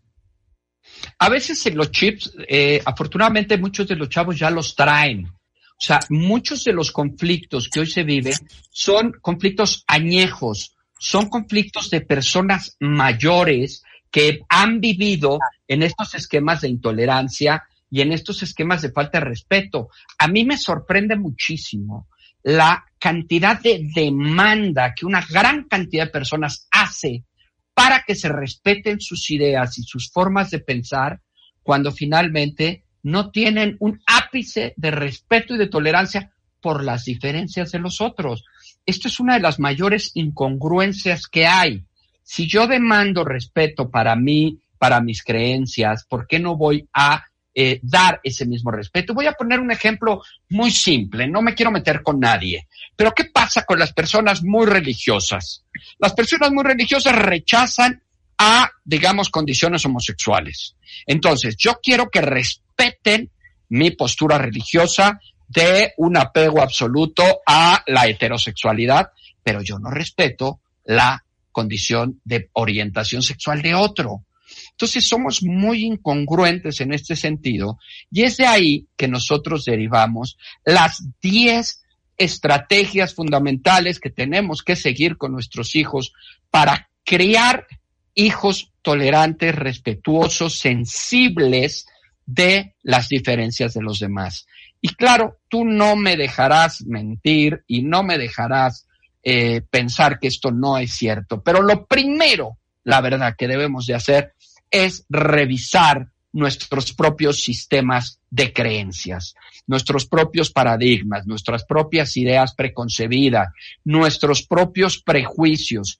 Marta, somos increíblemente prejuiciosos y a veces transitamos por la vida con ellos sin ni siquiera percatarnos que los tenemos, ¿no? Exactamente de lo que hablábamos con Aura Medina hace un momento, los condicionamientos que subyacen subconscientemente que ni siquiera te das cuenta. No los percibes, no los percibes. O sea, ¿cuántas veces no podemos poner una cara de asco en un semáforo cuando se acerca un indigente a pedirnos dinero? ¿no? O un eh, indito a pedirnos dinero. Esa cara de repulsión que de pronto ponemos, pues es algo que viene de acuerdo a, a, nuestros propios sistemas de creencias, a esta cuestión de decir, yo soy bien abierto, pero pues la verdad es que yo no acepto esto y esto y esto. Tú y yo hemos hablado en otros programas, estas eh, personas que eh, creen que aceptan cosas que a fin de cuentas no aceptan. ¿Por qué? Porque es como decir, voy a poner solo un ejemplo. Yo sí, yo no tengo nada en contra de los homosexuales, pero deberían de vivir en una comuna ellos metidos todos y que no se metan con nosotros, ¿no? O sea, imagínate lo que, como bien dices, subyace a un comentario como ese, ¿no? Entonces, claro, nosotros estamos tratando de educar a nuestros hijos eh, teóricamente en un sentido de tolerancia, de sensibilidad y de empatía, cuando la realidad de las cosas es que nosotros mismos nos estamos manejando con un sistema de creencias horrible que ya ni siquiera eh, pues, le prestamos atención y mucho menos lo cuestionamos. Entonces creo que indiscutiblemente este sería el punto número uno, revisar nuestro propio sistema, porque esto se lo vamos a transmitir a nuestros hijos, queramos o no. Claro. Regresando del corte, Juan Pablo, eh, podemos hablar de 10 estrategias muy puntuales eh, para reforzar la empatía y la tolerancia subrayado después de tu definición en nuestros hijos al regresar. No se vayan. W Radio 96.9 al aire. De baile en casa. Estamos donde estés música, mejores especialistas, más invitados. Marta de baile, desde casa a tu casa. Marta de baile desde casa a tu casa. Hacemos una pausa. Escuchas a Marta de baile por W Radio 96.9. 15 años de Marta de baile. Estamos de vuelta. Thank you. Estamos de regreso en W Radio, son las 11.37 de la mañana y estamos conversando con Juan Pablo Redondo, un terapeuta eh, infantil y de adolescentes, bueno, y de familia, con más de 30 años de experiencia, autor de varios grandes libros que eh, si entran a juanpabloarredondo.com ahí van a encontrarlos. pero este, estamos hablando de cómo le haces para que tus hijos sean más empáticos en un mundo que cada vez requiere gente más compasiva, más amorosa, más tolerante y más empática. Vamos con los 10 puntos. Ok, hablábamos de que el primero es revisar tus propias creencias, tu propio sistema de creencias. Es importante que ubiques esto. Esto nos lleva al punto número dos de manera inmediata y es ponerte atento a los mensajes que envías. Esto puede ser de manera consciente o de manera inconsciente. Todo el tiempo estamos hablando de eh, pues cuestiones que llevan con nuestra, que reflejan nuestra propia tolerancia o nuestra propia intolerancia. Yo he tenido casos de papás que están sentados frente a sus queridos hijos y a lo mejor alguno de ellos es gay. Esto es una eh, anécdota real que no ha pasado una vez, ha pasado varias veces. Y de repente viendo la tele sale un gay, un homosexual en la tele y oyes al papá decir, ay, quítale esa porquería, todos estos deberían de matarlos. Y tiene sentado a, un lado un hijo gay. ¿Qué cosa? ¿No? ¿Qué cosa? Y él pues, no lo sabe, ni siquiera tal vez se lo imagina, pero imagínense lo terrible de estos mensajes. Esos nacos, esos indios, los negros, ¿no? Con ese, eh, eh, con ese dejo de descalificación para este para referirte a ellos, ¿no? Ellos mismos pues tienen sus formas de decirse ellos mismos para no ser justamente despectivos. Entonces, todo esto implica la revisión forzosa de los mensajes que estás mandando. Y a veces los papás me dicen, es que siempre te metes con nosotros, o sea, yo quiero que me digas cómo lo hago con mis hijos. Bueno, pues para meterme con tus hijos necesito meterme primero contigo, porque te recuerdo que tú eres el que educas, que tú eres el que formas y que tú eres el que mandas mensajes correctos o incorrectos. Entonces, por eso siempre terminamos metiéndonos con los pobres papás que lo único que quieren es educar bien a sus querubines. El número tres es que independientemente de las diferencias que existan entre las personas, independientemente de la edad, independientemente del sexo, de si es un adolescente, de si es un niño, de si tiene déficit de atención, de si tiene problemas de trastorno posicionista desafiante o es un niño berrinchudo, caprichoso o es el más lindo del mundo, independientemente de la condición de tu hijo, es estrictamente necesario reforzar de manera directa, consciente y permanente el respeto.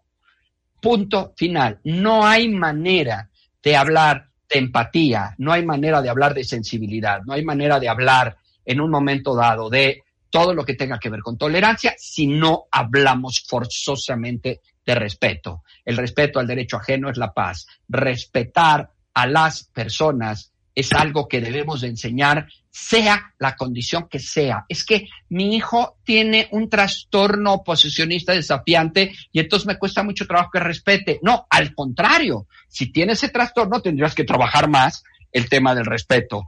Muchos me dicen, es que el niño con déficit de atención, ¿cómo le pongo límites? Bueno, si al niño normal requiere límites, el niño con déficit de atención requiere más límites, no menos límites porque tenga esa condición. A cualquier persona, en cualquier ámbito y en cualquier ambiente tenemos que promover el respeto. Vemos niños, hijos que le hablan mal a la, a la servidumbre, que pegan a los hermanos, que están molestando todo el tiempo, que en la escuela no respetan a la maestra. Bueno, pues ¿cómo vamos a pensar estos chicos van a ser de grandes, empáticos, sensibles y tolerantes? No hay manera. El respeto es la base fundamental de la empatía, de la sensibilidad y de la tolerancia. Cuatro, tenemos, obviamente, esto parece obvio, pero de verdad no por obvio no lo puedo decir, tenemos que educar con el ejemplo. Yo no puedo criar hijos tolerantes si yo no lo soy, no puedo criar hijos empáticos si yo no lo soy. ¿Cuántas veces no tenemos a mamás que en un momento dado dicen que este, su hermana, que es una tal por cual, que es una hija de la fregada, que cómo es posible que ande con ese imbécil, con ese idiota, que es un bueno para nada, y estamos criticando permanentemente la postura incluso de un familiar.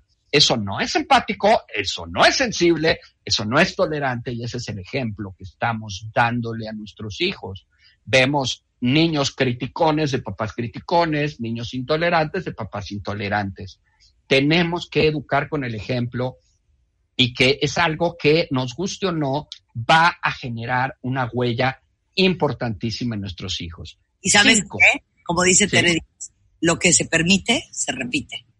Claro, por supuesto. por supuesto. Y además, nosotros andamos por la vida pensando que nos salió malo el chamaco, cuando lo único que está haciendo es imitarnos, está copiando nuestros comportamientos. Y vienen papás a decirme que yo cambie a un niño que finalmente ellos están criando desde su propio ejemplo.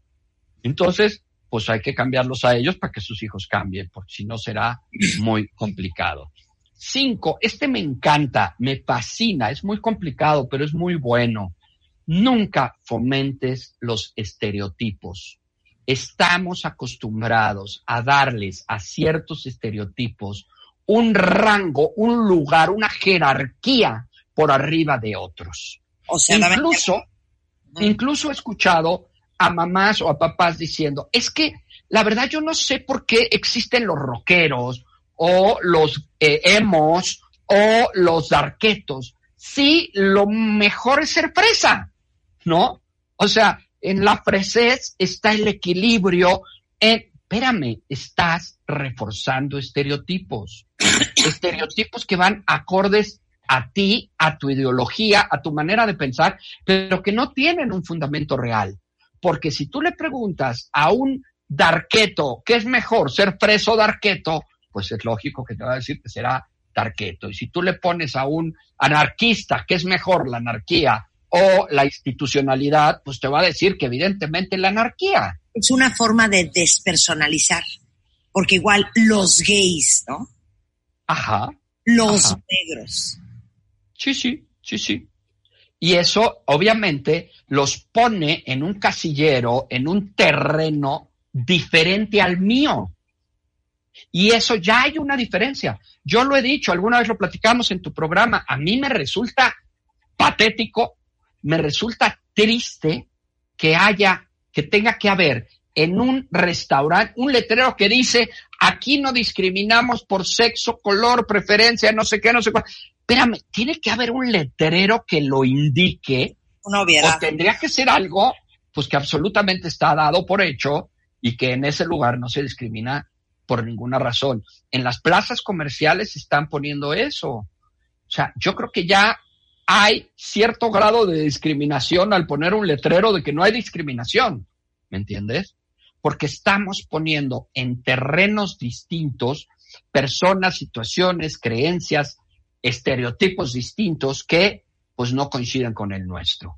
Y esto, pues a fin de cuentas, limitan y parcializan las posturas que nosotros tenemos frente a eso, ¿no? Este, pues es como los negros que deberían de vivir en comunas y así todos seríamos felices, ¿no? Entonces, es importante no generar en nuestros hijos estereotipos porque la gente tiende a casarse con ellos. Te casas con el estereotipo y claro, pues cualquier cosa que no entre en él, te, tiene, te quieres divorciar de ella, en un sentido intencionado o en un sentido, pues, inconsciente. Otro, no eh, evites, eh, o bueno, enseña en tus hijos la consideración. Eh, la consideración implica hacer cosas por otros. Es renunciar a la individualidad en pro de otros. Es voy a dejar de algo mío en pro de alguien más de alguien es más, ¿no? Y esto, a fin de cuentas, es el fundamento absoluto de la tolerancia, del respeto y de la sensibilidad. Si a mí en un momento dado hay ciertas cosas que no me agradan, tengo que renunciar a eso que no me agrada en pro del otro que es distinto, que es diferente a mí. Y esto implica también parte de la empatía en la posibilidad de ponerme en el lugar de otro que requiere pues su necesidad, que requiere su apoyo, que requiere su vivencia, que requiere lo suyo. Otro más es reforzar en tus hijos permanentemente que las cosas no siempre van a ser como ellos quieren. De la tolerancia a la frustración hemos hablado años en este programa. Y es esta capacidad para soportar o tolerar que las cosas no siempre resulten como uno quiere, que no siempre van a ser las cosas como yo quiero, como yo creo que deberían de ser. Y en la intolerancia, en la falta de empatía, en la falta de sensibilidad, esto es uno de los elementos que juegan un papel más importante. Yo quiero que las cosas sean como yo quiero. Y lo que no es como yo quiero es rechazado, es hecho a un lado, es ignorado. Y obviamente, pues si yo eh, ignoro o evito, puedo para mí estar muy a gusto, pero ¿qué pasa con aquello que yo estoy ignorando? Pues eso también tiene su corazoncito y también se va a sentir y también va a brincar y también va a decir, oye, yo también existo, yo también tengo mis derechos, yo también necesito que se me atienda y por supuesto que va a brincar. Entonces, el hecho de que yo desde mi aparente apertura ignore lo que no es como yo quiero, es una forma de discriminar, porque eso que yo estoy ignorando es algo que existe, es algo que está ahí y que también va a requerir pues de cuidado y de este pues gusto por ser atendido igual que tú. Ocho, promueve como valores importantes la humildad y la gratitud. A veces creemos que la humildad es un, un, sentido negativo, que la humildad es eh, ser servil ante las cosas. No, la humildad es reconocer que yo soy exactamente igual que los demás, que yo no soy un ser superior, que yo no tengo la verdad absoluta, ni la razón absoluta, ni los principios absolutos, que yo soy una persona más en este mundo mundano en el que, a fin de cuentas, las cosas no van a ser como yo quiero. Y ser agradecidos, agradecidos con lo que tengo y no con lo que no tengo. Nueve, hay que buscar actividades en donde se promueva la ayuda a los demás. Ahorita dijiste algo muy bonito, con lo que tengo y no lo que no tengo. Juan, mi esposo, dice algo muy bonito. Siempre es mejor querer lo que tienes a tener lo que quieres. Ay, qué padre. Qué bonito, ¿no? Qué padre. hay que aprender a querer lo que tienes y no tener lo que quieres. Exactamente, porque además es parte de esa lucha permanente hacia lo que no tengo y como decimos siempre, pues te estás destinando a la infelicidad eterna, porque si no lo tienes, pues no lo tienes y por lo tanto vas a ser infeliz, ¿no? Hay que aprender a gratificarte y a sentir contentura con lo que tienes. Es importante que nuestros hijos aprendan a ayudar a los demás, promueve actividades en donde a los demás se les ayude. Esto nos da sensibilidad, esto nos da humanidad, ¿sí? Ser humanos respecto a los demás. Yo he escuchado maravillosamente gente que cada año hace una limpia de juguetes. Para que entren juguetes nuevos de Santa Claus tienen que salir los juguetes viejos que no usas.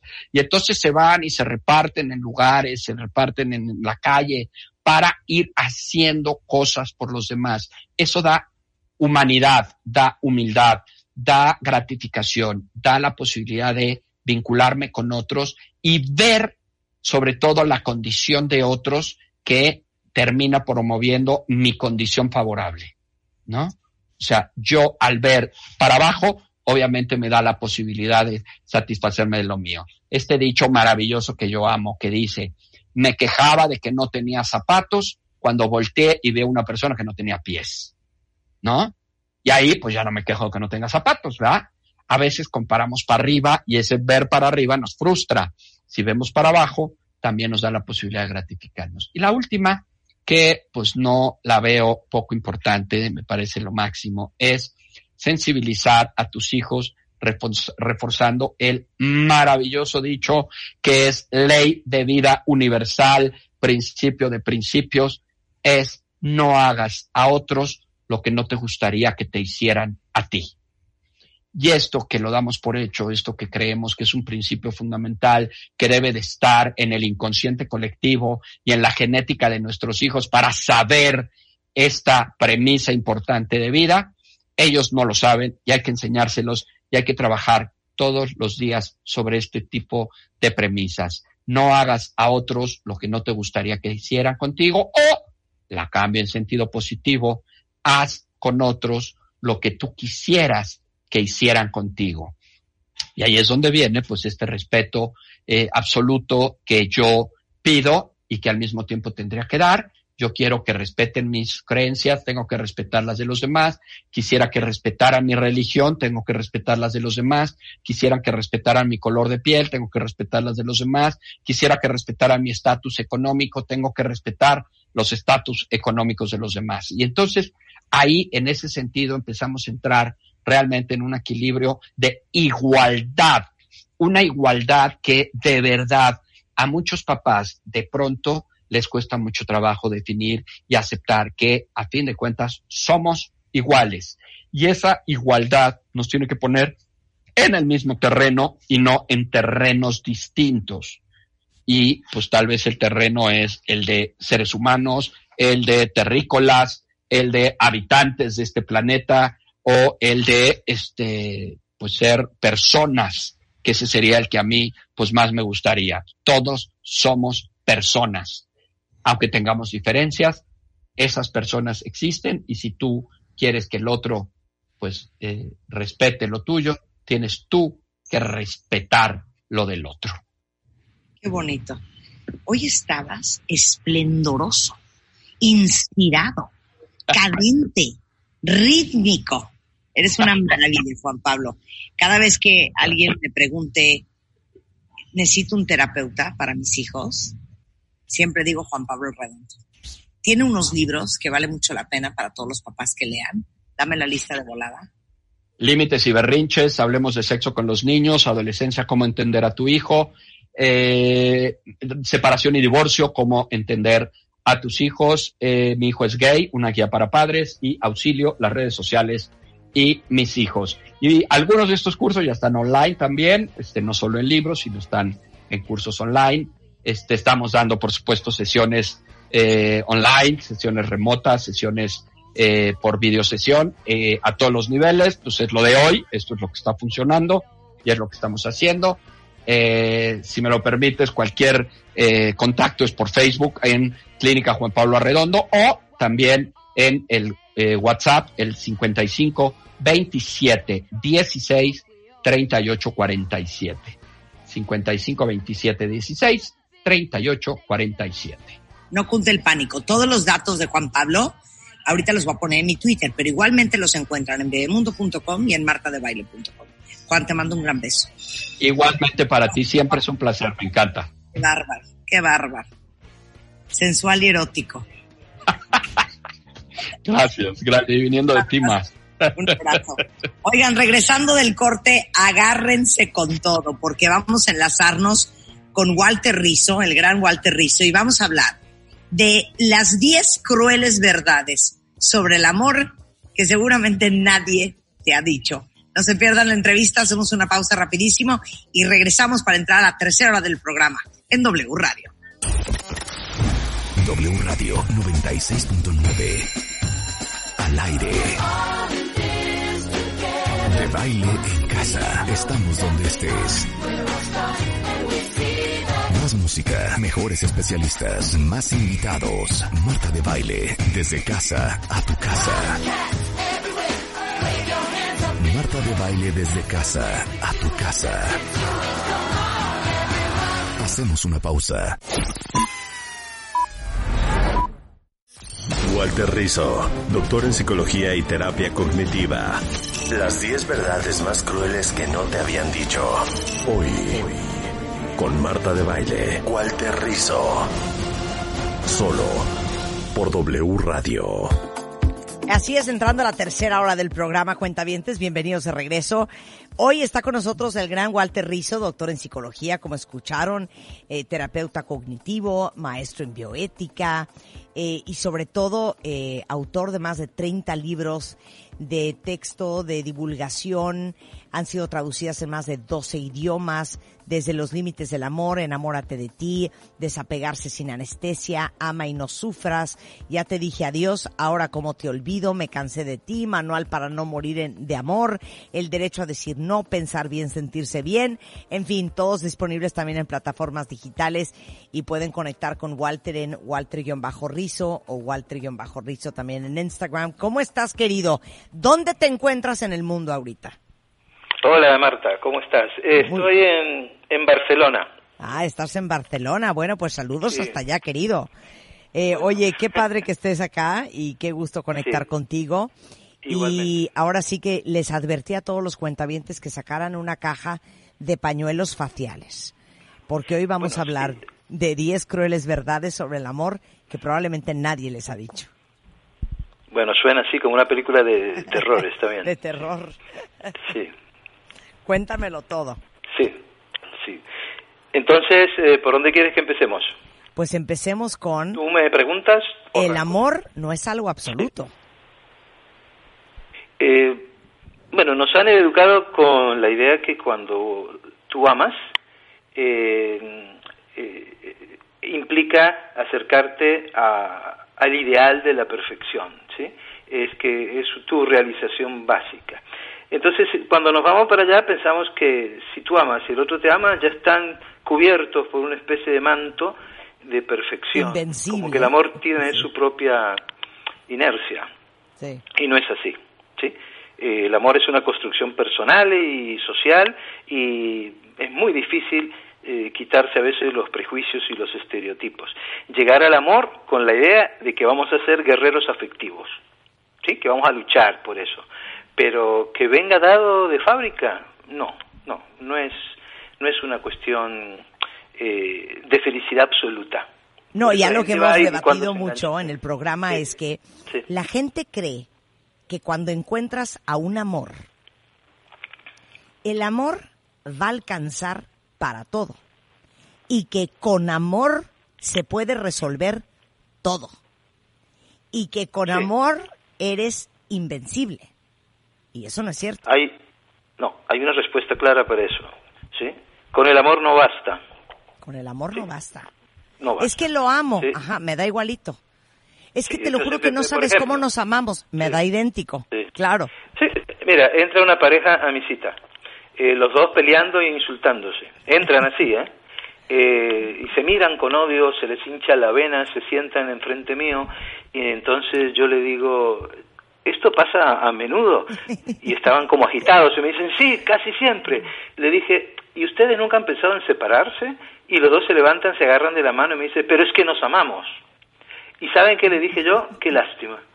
Que si no se amaran, cada uno estaría por su cuenta feliz. ¿sí? Entonces, fuerte. el amor no lo justifica todo, ¿de acuerdo? Eh, me fascina lo que acabas de decir, pero te amo porque eh, Walter tiene un sentido del humor tan ácido de, y esto pasa todos los días. Así es la cosa en esta relación.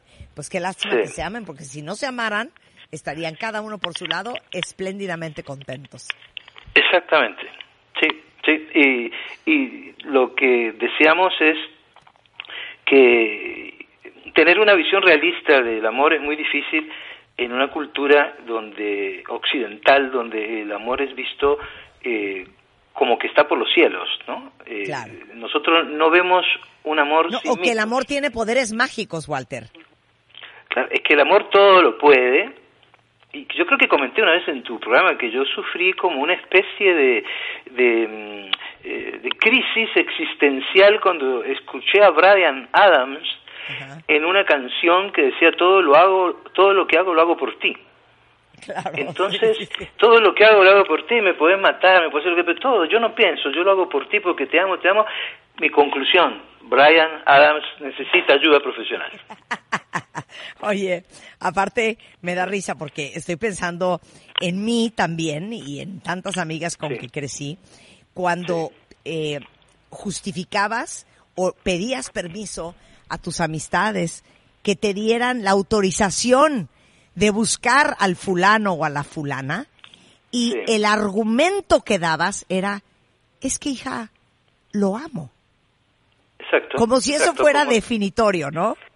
No, claro, porque fíjate que decir yo lo amo es un poco una actitud inmadura e infantil, porque entonces porque es egocéntrica, porque yo amo a alguien, entonces eso, eso implica que si yo lo amo se va a resolver todo. Es que el amor no es solamente el estado afectivo, el amor implica mil cosas, el amor, lo más importante es la amistad. ¿Sí? Y, y en esa amistad que haya proyectos de vida en común, que haya comunicación, que uno se pueda reír, y yo siempre digo que si le tienes que explicar el chiste a tu pareja, sepárate, ¿no? Entonces, el humor en común, eh, que te indignen las mismas cosas.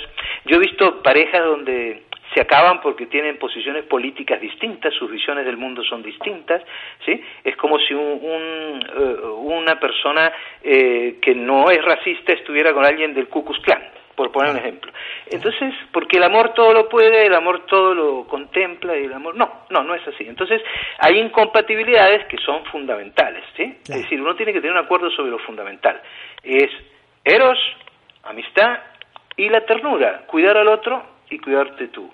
Entonces me dicen, ah, pero entonces eso es egoísmo. No, no, no, nosotros, vea, a nosotros nos han criado, a todos los que nos están escuchando, eh, con la idea de, de, la renuncia a uno mismo como un valor. ¿sí? Y, y, la renuncia de uno mismo. Yo cuando era chiquito, me acuerdo que en el colegio donde estaba me dijeron, usted tiene un pecado mortal. Y yo decía, pero si yo, si yo no hice nada, ¿por qué me dicen que tengo un pecado mortal?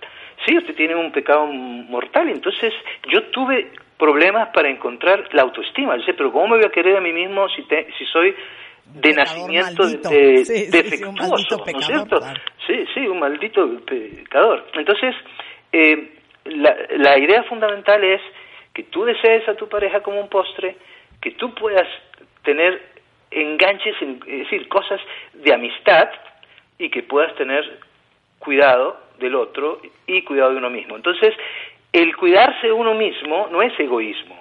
Es decir, tú no debes sentirte que eres más que nadie, pero entonces no te sientas menos que nadie.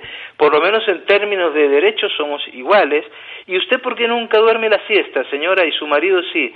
Y entonces los niños, cuando el marido duerme la siesta, tienen que jugar en voz baja y tienen que reírse con la boca fruncida y correr en punta de pie para que el rey no se levante.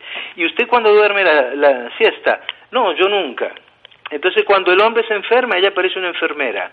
Y cuando ella se enferma, el tipo le dice, ¿qué te pasa? Con rabia. No me duele la cabeza, levantate, que eso no es nada, mira estando chico. ¿ya? Entonces, me quiero y te quiero. Me cuido y te cuido. Si el yo no está presente, el amor es incompleto. Nos han enseñado que el amor es dar y no esperar nada a cambio. Claro, pero quizás eso es el amor universal, ¿sí? Amar a los niños de Biafra, los, a, amar universalmente a la humanidad. Claro, tú no esperas nada a cambio. Pero díganme, pónganse la mano en el corazón, miren a los ojos a la pareja que tienen. Si ustedes a la pareja, si ustedes son fieles, no esperan fidelidad si ustedes dan sexo, no esperan sexo. Si ustedes son cariñosos, no esperan cariño y manifestaciones. Si ustedes son honestos, no esperan honestidad. Pero por supuesto, el amor que no espera nada a cambio eh, es altamente peligroso. Estoy totalmente de acuerdo contigo. Ahora, sugiero cuentavientes que se agarren de donde estén, porque la que viene es fuerte. Si dudas que te aman, no te aman. digo yo, Walter, si hay duda, no hay si duda. dudan que te aman, sí, si dudan que te aman, no te aman. Sí, exacto. Eh, es decir, eh, el argumento es claro a los enamorados. ¿Cuándo han visto un enamorado que haya que empujarlo? A los enamorados hay que frenarlos, ¿sí? Porque son los más dispuestos a hacer locuras simpáticas o peligrosas, ¿sí?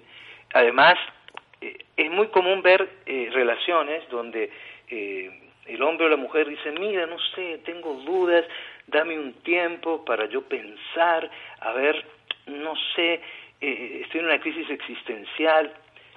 Entonces, la mujer que está frente a mí me cuenta esto, yo le digo, bueno, pero la crisis existencial es, es, de él, ¿no es cierto? No es suya. Sí, pero entonces, ¿cuánto tiempo quiere darle para que él piense si, si vale la pena quererla a usted o no, como si usted fuera un carro un automóvil o fuera la acción de una empresa. Eh, ¿Le damos 10 días, le parece, doctor?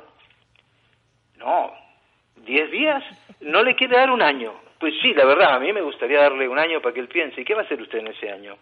Mira, eh, si alguien está enamorado en este momento y me está escuchando, uno no tiene que pensarlo, ¿sí? Y, es decir, yo, porque entonces ya te cosifican, que no, que no están eligiendo ¿sí? No están eh, cosificándote y para pensar si te quieren o no, ¿sí? Entonces, si una persona duda que te ama, entonces cuando digo que no te ama es que no esperar peras del olmo. Si una persona duda, pues yo me retiro. No me interesa que alguien duda, porque si dudan hoy, van a dudar dentro de un año, o de dos meses, o de cuatro años. ¿Por qué dudan? Es que yo no lo tengo claro, ¿sí? No se queden ahí a uno lo tienen que amar de pies a cabeza, con, vea, con la crítica que le tengan que hacer a uno, pero respetándolo como persona, ¿sí? Pero te aman sin dudas, sin duda. Aquí lo único que usted, la única certeza que uno puede tener en el amor es la confianza básica. ¿Y eso qué significa? Que nunca te van a hacer daño intencionalmente. Claro. No, y te voy a decir una cosa, yo tengo, te voy a dar una frase muy bonita que yo siempre Sí. digo. Tu pareja te tiene que amar por todo lo que eres, por todo lo que no eres y nunca vas a ser.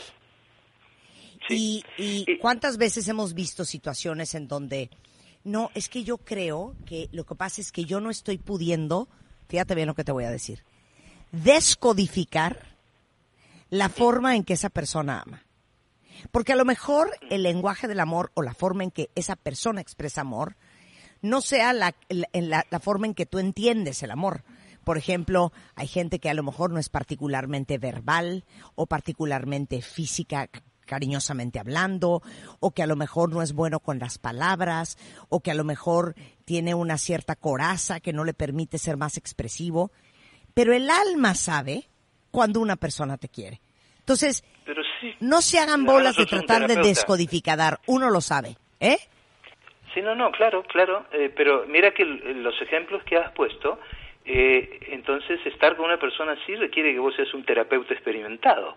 Exacto. Porque, porque te, te- mira, lo que se opone al amor, pusiste el ejemplo de una persona que no es cariñosa. Yo entiendo que haya estilos afectivos. Exacto, exacto. Pero cuando los afectivos. estilos afectivos eh, afectan la dignidad personal o los derechos humanos, pues ese estilo no me sirve.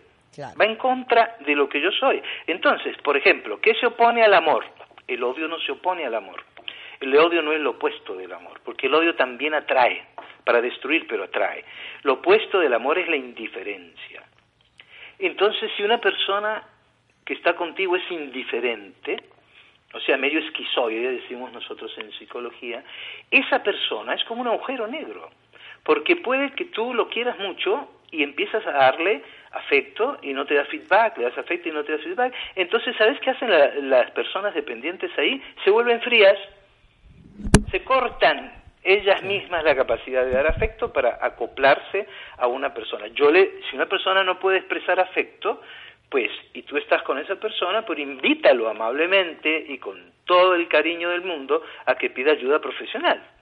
Claro. Por eso no es 100%. normal. Entonces volvemos a repetir, si dudas que te aman, no te aman, no te hagas bolas, porque somos, como quieres tanto que te amen, entonces somos unos genios en justificar la conducta del otro, tratando de explicarnos racionalmente eh, por qué sucede lo que sucede o por qué no sucede lo que sucede. Te Si hay duda, no hay duda. Ajá. Te pongo un ejemplo de lo que acabaste de decir. Una, una señora que, que va, bueno, se casa un poquito más grande y va a la luna de miel y cuando están ahí en la cama los dos, el hombre se tapa con una sábana y empieza a gritar, ¿sí? Debajo de la sábana. Entonces ella no sabe qué hacer. Y no, bueno, no tuvieron relación. Entonces me consultó a mí y me preguntó, ¿eso es normal, doctor? Yo le dije, no, mira, ningún amigo mío ni nadie que yo conozca grita debajo de la sábana antes de tener una relación. Entonces me dijo, pero ¿sabe qué pasa? Él tiene un trauma muy grande. Ah, sí, le dije yo, ¿y cuál es? Me dijo, estuvo donde un psicoanalista, el psicoanalista, cuando era chiquito él se le cayó la tapa del inodoro, ¡tac! se le bajó y le golpeó en el pipí. Entonces, él tiene un trauma eh, fálico. Eh, eso es un ejemplo claro de justificación. Es preferible que el otro tenga una enfermedad y que por la enfermedad no me quiera a que no me quiera por voluntad o porque no le nace. ¿De Claro. acuerdo? Claro, En el amor hay totalmente. que saber perder. Hay que saber perder. ¿Qué quieres decir? Hay que saber perder en el amor. Cuando no te quieren, no tenés nada para hacer. Ah, sí, sí, sí. Ok, ahí les va otra poderosa de Walter Rizzo. Amar a cualquier costo no es amor. Y a cualquier costo va subrayado y en rojo. Para todos los que creen que se tiene uno que mutilar para amar. Elabora Walter. Vamos a, sí, eh, eh, em, esto, a ver, esto es difícil de entender un poco porque nosotros estamos con la idea de que el sacrificio, ¿sí?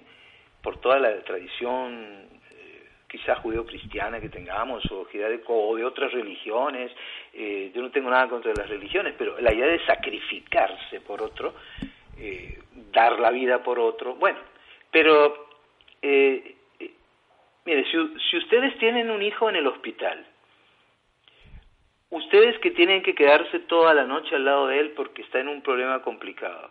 Ustedes dirán, bueno, me voy a ir a sacrificar por mi hijo, me voy a ir al hospital. No, ustedes pagarían por ir al hospital.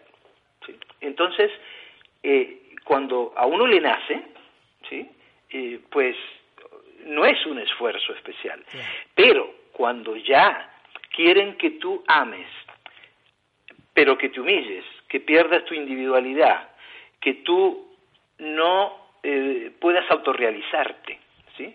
que tú negocies con tus principios. Si alguien te pide esas cosas, pues no te ama. Es que a no ver, es yo te voy a dar una retaíla de ejemplos. Por ejemplo, para permanecer en esta relación libre de conflicto, he dejado de ver a mi familia. Ya no puedo tener los mismos amigos que tenía. Ya no me visto igual. Ya no me puedo tocar el pelo. Me he hecho Ya 80 no cirugías. trabajo. eh, porque no quiere que trabaje. Eh, eh, he cambiado la forma en que me conduzco. Y un gran, gran, gran, gran, gran testimonio de eso es cuando tus amigos te dicen, es que cuando está ella, no eres la misma Eres persona. otra persona. ¿no? Es, es otra persona. Cuando te has tenido que moldear y cortarte tus bracitos y tus piernitas para convertirte en la pieza del rompecabezas que entra en el hoyo que esa persona ha hecho para ti. Sí, sí. Eh, eso generalmente ocurre en las personas que son muy dependientes emocionalmente, ¿no? Porque a veces la cosa también puede ser sutil, ¿no? Eh, una vez llegó una señora a mi cita y yo uso mucho el humor en las citas porque en terapia cognitiva usamos el humor. Entonces, eh, yo hice un chiste y la señora se empezó a reír, pero se reía con la boca fruncida. No la abría y se tapaba con la mano. Yo dije, debe tener un problema en la dentadura, es lo que pensé. Eh, entonces volví a hacer un chiste y volví a hacer lo mismo. Entonces dije, ¿usted por qué no se ríe? Porque mi marido dice que cuando yo me río abro mucho la boca. ¿Sí? Eh, ¿Y qué problema hay que abra la boca? ¿No? A que a él no le gusta. Mira, uno se está anulando en una cosa que parece muy sencilla. Pero si tú negocias con la idea de que no te puedes reír como se te antoja y como se te dé la real gana, ¿sí? Porque al otro le molesta que abre mucho la boca, ¿sí? Le dije, en estas, mira, cuando usted venga a mi cita se va a reír como se le dé la gana. Bueno, hice otro chiste y abrió la boca. Y se rió, y tenía una risa contagiosa que me hizo reír a mí también, ¿sí? Y le dije, usted abra la boca, y si su marido no le gusta cómo se ríe, regale unos tapones para los oídos, entonces mi amor, toma, ponte los tapones que me voy a reír. Y ya. ¿sí? Entonces, claro, uno empieza a negociar con cosas que son de su propia esencia, que son vitales para uno, ¿sí? Vitales. ¿sí? Entonces, claro, eh, si tú dices, vea, yo quiero estudiar música, y tu novia te dice, no, con eso no podemos criar hijos, tienes que estudiar administración, si me amas vas a estudiar administración. Entonces yo me sacrifico por ello y voy a estudiar administración.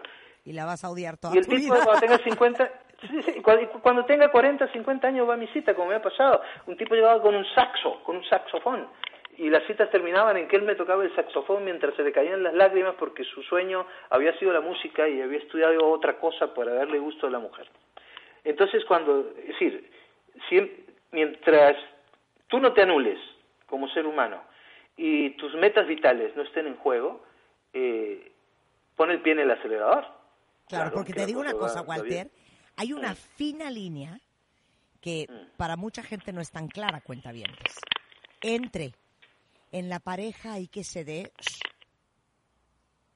y amar a cualquier costo. Sí, pero eso se puede manejar con cosas que he aprendido en bioética. Mira, una, de- una frase de bioética, que la bioética estudia toda la parte ética en la parte de la salud, ¿no? De los trasplantes, a quién le vamos a dar el hígado, tenemos un señor mayor o una, una niñita, bueno, son cosas muy complicadas, el aborto, mil cosas. Pero entonces yo aprendí esto y lo aplico en, mi vida para que la gente... Esto es, válido para, lo que dijiste. Más vale un desacuerdo amistoso que, una, que un acuerdo perezoso. Más vale un desacuerdo amistoso que un acuerdo perezoso. O sea, un acuerdo, bueno, sí, voy a decir, no. Las parejas tienen que tener de desacuerdos, si no son estadísticamente sospechosas. Cuando ves una persona que dice, nosotros no tenemos ni un sí ni un no, yo le doy el teléfono de algún psicólogo amigo. Ni un sí ni un no. Qué cosa tan aburrida. Pensamos igual. Y entonces, ¿dónde queda el asombro por mi pareja? ¿Dónde queda la sorpresa? Si ya puedo predecir hasta los chistes que va a decir. Y puedo decir, que yo sé que es como, como piensa él. Vea, ahora viene esta parte. No, eso no es, eso es una simbiosis donde uno desaparece en el otro. El amor te tiene que acompañar, pero no te tiene que tragar. ¿sí? Eso no es negociable. Bueno, hacemos una pausa rapidísimo y vamos a regresar con los demás puntos y entre ellos, híjole, ahí les van unas fuertes. La dignidad no se negocia, ni siquiera por amor. Si tu dolor no le duele, tampoco hay amor. Con el gran Walter Rizzo. Hacemos una pausa y regresamos. No se vayan. W Radio 96.9. Al aire. De baile en casa. Estamos donde estés. Más música, mejores especialistas, más invitados. Marta de baile, desde casa a tu casa. Marta de baile desde casa a tu casa. Hacemos una pausa.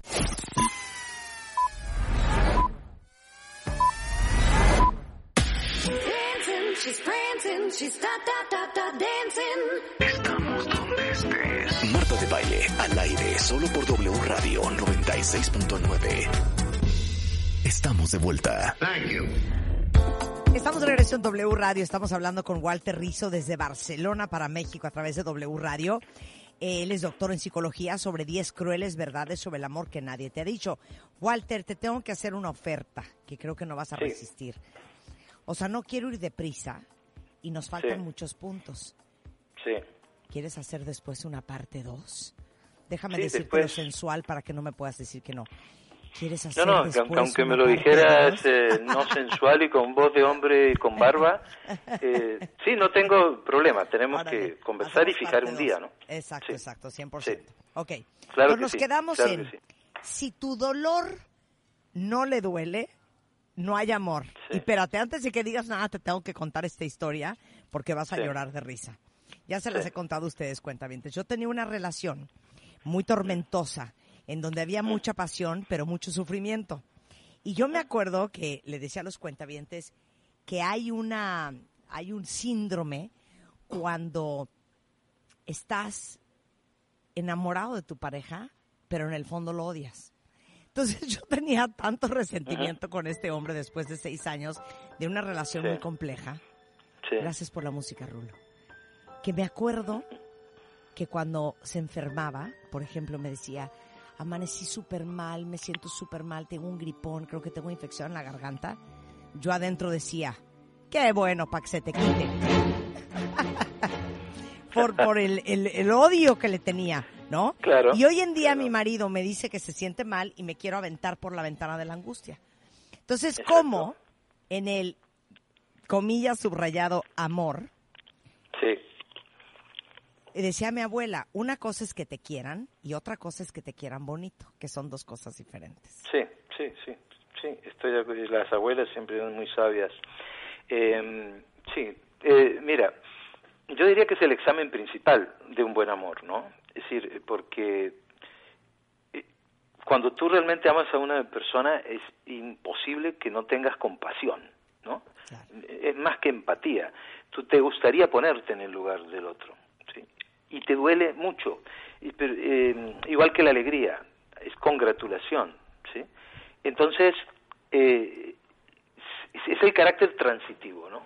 Eh, es como que uno tuviera que justificar su dolor frente a alguien, eh, que pasa mucho, ¿eh? Pero tú, ¿por qué estás así? No, porque mírate, pero eso no es para tanto. Eh, y uno no necesita que lo aprueben, uno necesita que lo acepten, ¿sí?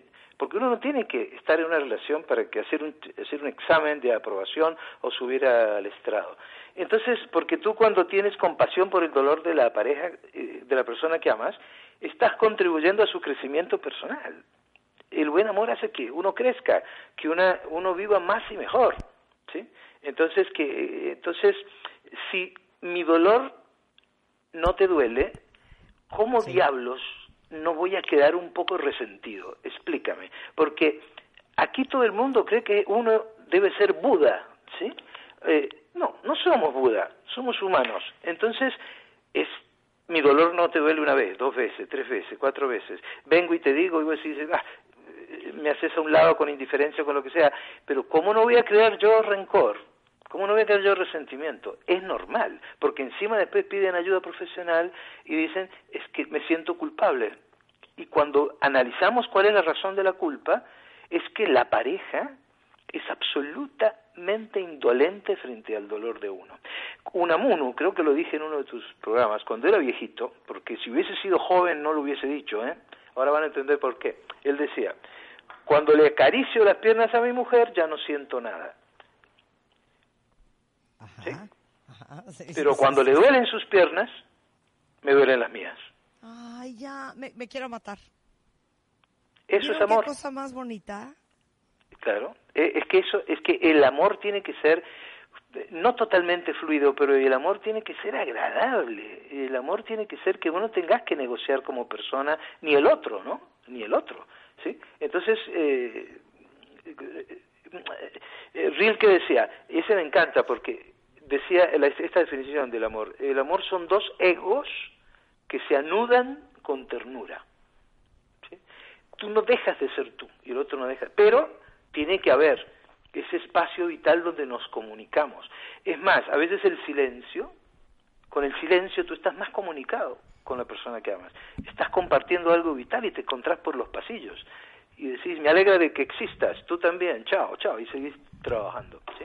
Esa es la definición eh, que por ahí leí, que era una mezcla de Spinoza y otro más, es decir, eh, amar es la alegría de que el otro exista. ¿sí? Entonces uno está contento de que el otro exista. Entonces si uno está enamorado me tiene que doler mucho. Y yo por lo menos eh, cuando he estado enamorado, yo y he pasado momentos difíciles por, porque mi pareja ha tenido un problema o algo, yo quisiera estar en el lugar de ella, ¿no? Yo me cambiaría por ella. Pero fíjate que no es un sacrificio, es un acto de, de amor, ¿sí? Me voy a Entonces, y además que no va en contra de mis principios, ¿sí?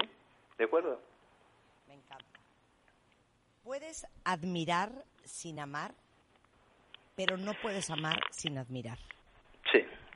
La, la admiración es, el, es un motor importantísimo. Cuando tú le preguntas a alguien, eh, ¿usted admira, por ejemplo, una mujer, ¿usted admira a su esposo? Y ella se queda mirando para arriba un rato y dice, bueno, a ver, admiración, lo que se dice admiración. Eh, pues sí, sí, sí, es una buena persona, es un buen papá. Sí, falta agregar, y no mató a nadie todavía, no roba. Sí, pero admirar es otra cosa. Admirar es que me encanta como el otra persona, me siento orgullosa de estar con esa persona en el buen sentido, ¿no? Es decir, admirar es que los valores que tiene esa persona, eh, yo, no es que le rinda culto, sino que yo eh, me siento muy bien con los valores de esa persona y me parece que esa persona puede servir como un modelo para mí mismo, ¿no? Para yo aprender de ella. Entonces, pero tú puedes admirar sin amar, es decir, tú vas a ver un concierto y entonces estás viendo a Joshua Bell tocando el violín allá arriba, eh, un Stradivario de 3 millones de dólares y es una, está tocando Bach, una cosa impresionante. Tú admiras eso, tú admiras el virtuosismo, claro que lo admiras, inclusive puedes llegar a erotizar el, el, el virtuosismo pero tú no amas. Es decir, tú puedes admirar a Sor Teresa de Calcuta, pero no estar enamorada de Sor Teresa de Calcuta. ¿sí? Entonces tú puedes admirar a tu profesor, pero no estar enamorado de tu profesor. Y lo contrario no es. Si yo amo a una persona y no la admiro, es que la estoy viendo poca cosa. La estoy viendo poco para mí. ¿sí? Y eso, no te imaginas el peso que tiene. ¿sí? Yo decía eros, amistad y ternura, pero todo eso está cruzado por la admiración. ¿sí? Es, es lo que hilvana todo. ¿Sí? Entonces, si yo no, entonces claro, eh, me gustaría que, que trabajaras en esto, me gustaría que fueras más extrovertido, me gustaría que, pudieras contar un chiste, me gustaría que tuvieras más éxito, me gustaría que defendieras más tus derechos con tu jefe. Y hay tantas quejas que cómo voy a admirar a una persona si su esencia, si como es no me agrada o no me completa, entre comillas, esto de me completa, que también eso es un delirio, no me, no me hace sentir que estoy bien acompañado, ¿de acuerdo? Entonces, si usted no admira a la persona que ama, se tiene que preguntar si está con la persona adecuada o si realmente esa, esa exigencia de que la persona cambie algo no la va a afectar, ¿sí? Porque eh, tú puedes exigirle a la otra persona que, que cambie muchas cosas, pero hacen esfuerzos y, y tratan, pero no son capaces y tú sigues ahí no aceptando a la otra persona. Entonces es muy duro para alguien que descubre que su pareja no la acepta. ¿Sí? Que uno tiene que hacer una especie de posgrado en Harvard para que lo aman. Para que lo amen. Ok, te voy a, te voy a hacer una pregunta. Sí. eh, y, y lo pregunto por la naturaleza eh, propia. ¿Para un hombre es particularmente importante ser admirado más que para una mujer? Si es una cultura machista, sí. Si no es una cultura machista, no. No. Es decir, yo creo que es tan importante para la mujer como para el hombre. Lo que pasa que el hombre, si quiere, si el hombre tiene en su cabeza y sigo siendo el rey, ¿de acuerdo? Y claro que necesita, es que no necesita admiración, véate, es más, te voy a decir, necesita fans, ¿sí? Eh, sí se les da el espíritu narcisista. Eso no es admiración. La admiración siempre, es decir, cuando uno es una persona virtuosa no, no necesita decirlo. Entonces, yo creo que la mujer también necesita admi- admiración, pero en las culturas muy machistas el hombre la necesita mucho más. Por eso, y además, el hombre como, como piensa que tiene más derechos que la mujer, es muy probable que ante, ante una aventura el hombre no perdone esa aventura. Así haya sido un desliz de una hora, ¿sí? así haya, haya atenuantes. Las mujeres sí lo perdonan mucho más, porque su autoestima eh, no es que sea poquita, sino porque eh, la mujer es más, eh, eh, tiene más inteligencia emocional que el hombre. Esa es mi opinión después de 35 años de ver pacientes. ¿El amor es horizontal? El amor es horizontal, dentro y fuera de la cama. Sí, el amor es horizontal. ¿Por qué? Porque yo creo que me haces esta pregunta por lo, porque yo hablé lo del narcisismo. Mira, eh, una, una persona que piensa que es más que la otra y que ejerce un poder so- sobre la otra persona, ¿sí? Esa, eh, la relación va a ser vertical. Tú vas a, empe- sí, eh, autoritaria, ¿sí? No va a ser democrática. ¿sí? Y es más, la persona narcisista no solo cree que está por encima, sino que es el centro. Entonces la persona empieza a dar vuelta alrededor de la otra persona. ¿sí? Cuando digo que una persona es, eh, eh, que una, el amor es horizontal, es lo que, lo que ya dije antes y lo voy a ampliar un poquito, es la reciprocidad. El amor debe ser recíproco. ¿sí? Es decir, porque em, siempre esperamos algo. ¿sí? Mira, ahora con esto del confinamiento, por ejemplo, eh, ¿qué pasa? Hay muchas familias que son familias de fin de semana, ¿sí? El, llega el, el papá llega tarde, la mamá llega tarde, acuesta a los niños, se dan un besito y salen por la mañana, y los fines de semana están juntos. Pero ahora, ¿qué pasa? Con, eh, hay teletrabajo, el papá está en la punta de una mesa, la mamá en la otra punta, y los, los tres o los dos niños dando vuelta a la mesa y gritando, ¿sí? Entonces, uno ahí descubre, ¿sí? Que de pronto, en un momento dado, se siente culpable porque dices que no me los aguanto, ¿sí? Llevo 20 días en esto. Y ahí descubre de pronto de que la pareja, que uno da más de lo que recibe, ¿sí? Porque cuando uno está junto, es decir, en esta en este cara a cara con, con el otro y encerrado, entonces uno sí empieza a pedir reciprocidad. ¿Por qué? Porque es una cuestión de principios, ¿no? Es la democracia emocional, ¿sí? Yo creo que el amor tiene una dimensión política, que es la, la dimensión de la de democracia, ¿no? Entonces, eh, yo pienso que los derechos humanos son válidos para todos. Entonces yo le digo a veces a la gente, usted cuando haga el amor inclusive tenga la Carta Universal de los Derechos Humanos debajo de la almohada, ¿sí? Y diga, me acabas de violar el artículo 44, ¿sí? Entonces, tú tienes un montón de derechos que los puedes ejercer porque eres humano, ¿sí? Y porque en cuanto humano eres valioso en ti mismo. Entonces lo puedes ejercer. Si la persona que está al lado tuyo tiene más derechos que vos porque tú se lo has entregado por amor, pregúntate si realmente eso no te quita, ¿no? ¿Sí? Entonces, el verdadero amor es horizontal. No tiene que ser totalmente horizontal, ¿sí? Pero hay una lucha por el poder siempre en una relación. Y el poder lo que lo, lo tiene el que necesita menos al otro. Eso si yo te necesito menos. Sí. Si yo te necesito menos de lo que tú me necesitas a mí, pues yo tengo un poder. Lo puedo abusar de ese poder o no. Entonces vamos a suponer que yo estuviera en una relación donde yo tengo el poder. ¿sí? Entonces yo puedo prescindir de ella más de lo que ella puede prescindir de mí. Es decir, yo soy más independiente de lo que es ella. Es decir, yo me puedo desapegar más fácil que ella. Si yo soy un hombre inteligente y soy un hombre estructurado, maduro, yo lo que voy a hacer es hablar con la persona que amo y decirle, mira, yo me siento que tengo un poder que me sobra y que me aplasta, no quiero, es decir, porque yo quiero que tú seas más independiente para que los dos estemos de igual a igual. O de pronto, y si el tipo hace un abuso del poder y tiene la mala suerte que la mujer vaya a mi cita, pues entonces poco a poco va a ver cómo ella va a ir recuperando ese poder afectivo porque se va a ir independizando. Independizando no es estar lejos, ¿sí? Independizando es no necesitar al otro de manera obsesiva, ¿sí? Que no haya posesión del otro, ¿sí? Ese es el amor horizontal, dentro y fuera de la cama. Bueno, ahí lo vamos a dejar. Vamos a agendar parte 2 de este programa, cuentavientes, porque Walter Rizzo está en Barcelona. Pero quiero que con eso se queden para digerir todo lo que hablamos hoy. Parte del texto está en martadebaile.com y ya saben que vamos a subir el podcast en un rato más a Spotify y en wradio.com.mx y martadebaile.com. Pero vamos a hacer esta pausa aquí y que dejamos los otros puntos en el tintero de las 10 crueles verdades sobre el amor, que a lo mejor nadie les había dicho, cortesía de Walter Rizzo. Y bueno, la lista de tus libros, Walter, ¿cuál fue el Sí. último? Ya me hice bolas. Eh, el último libro, bueno, iba a sacar uno ahora, pero con el coronavirus lo corrimos, que se llama Atrévete a ser quien eres aunque no gustes.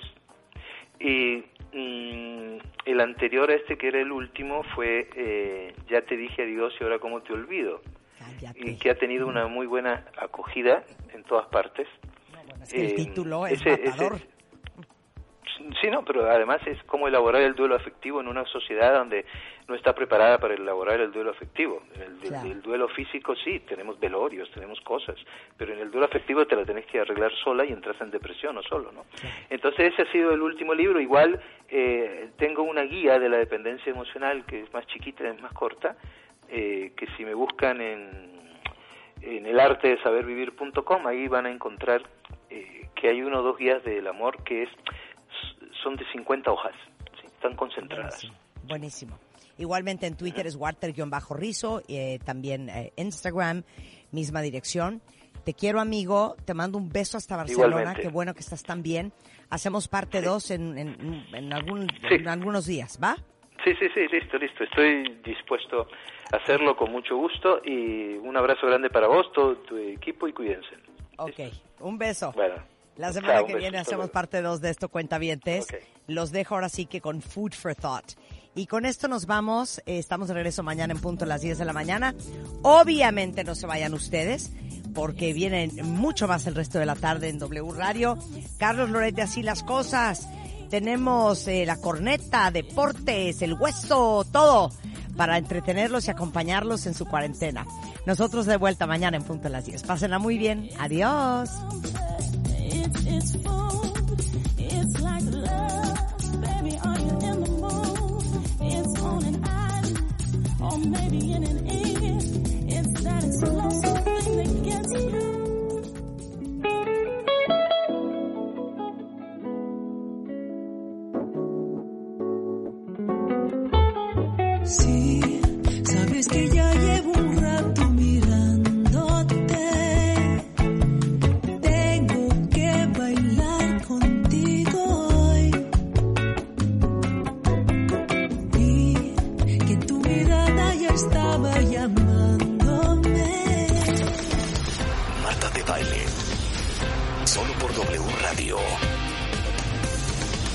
96.9.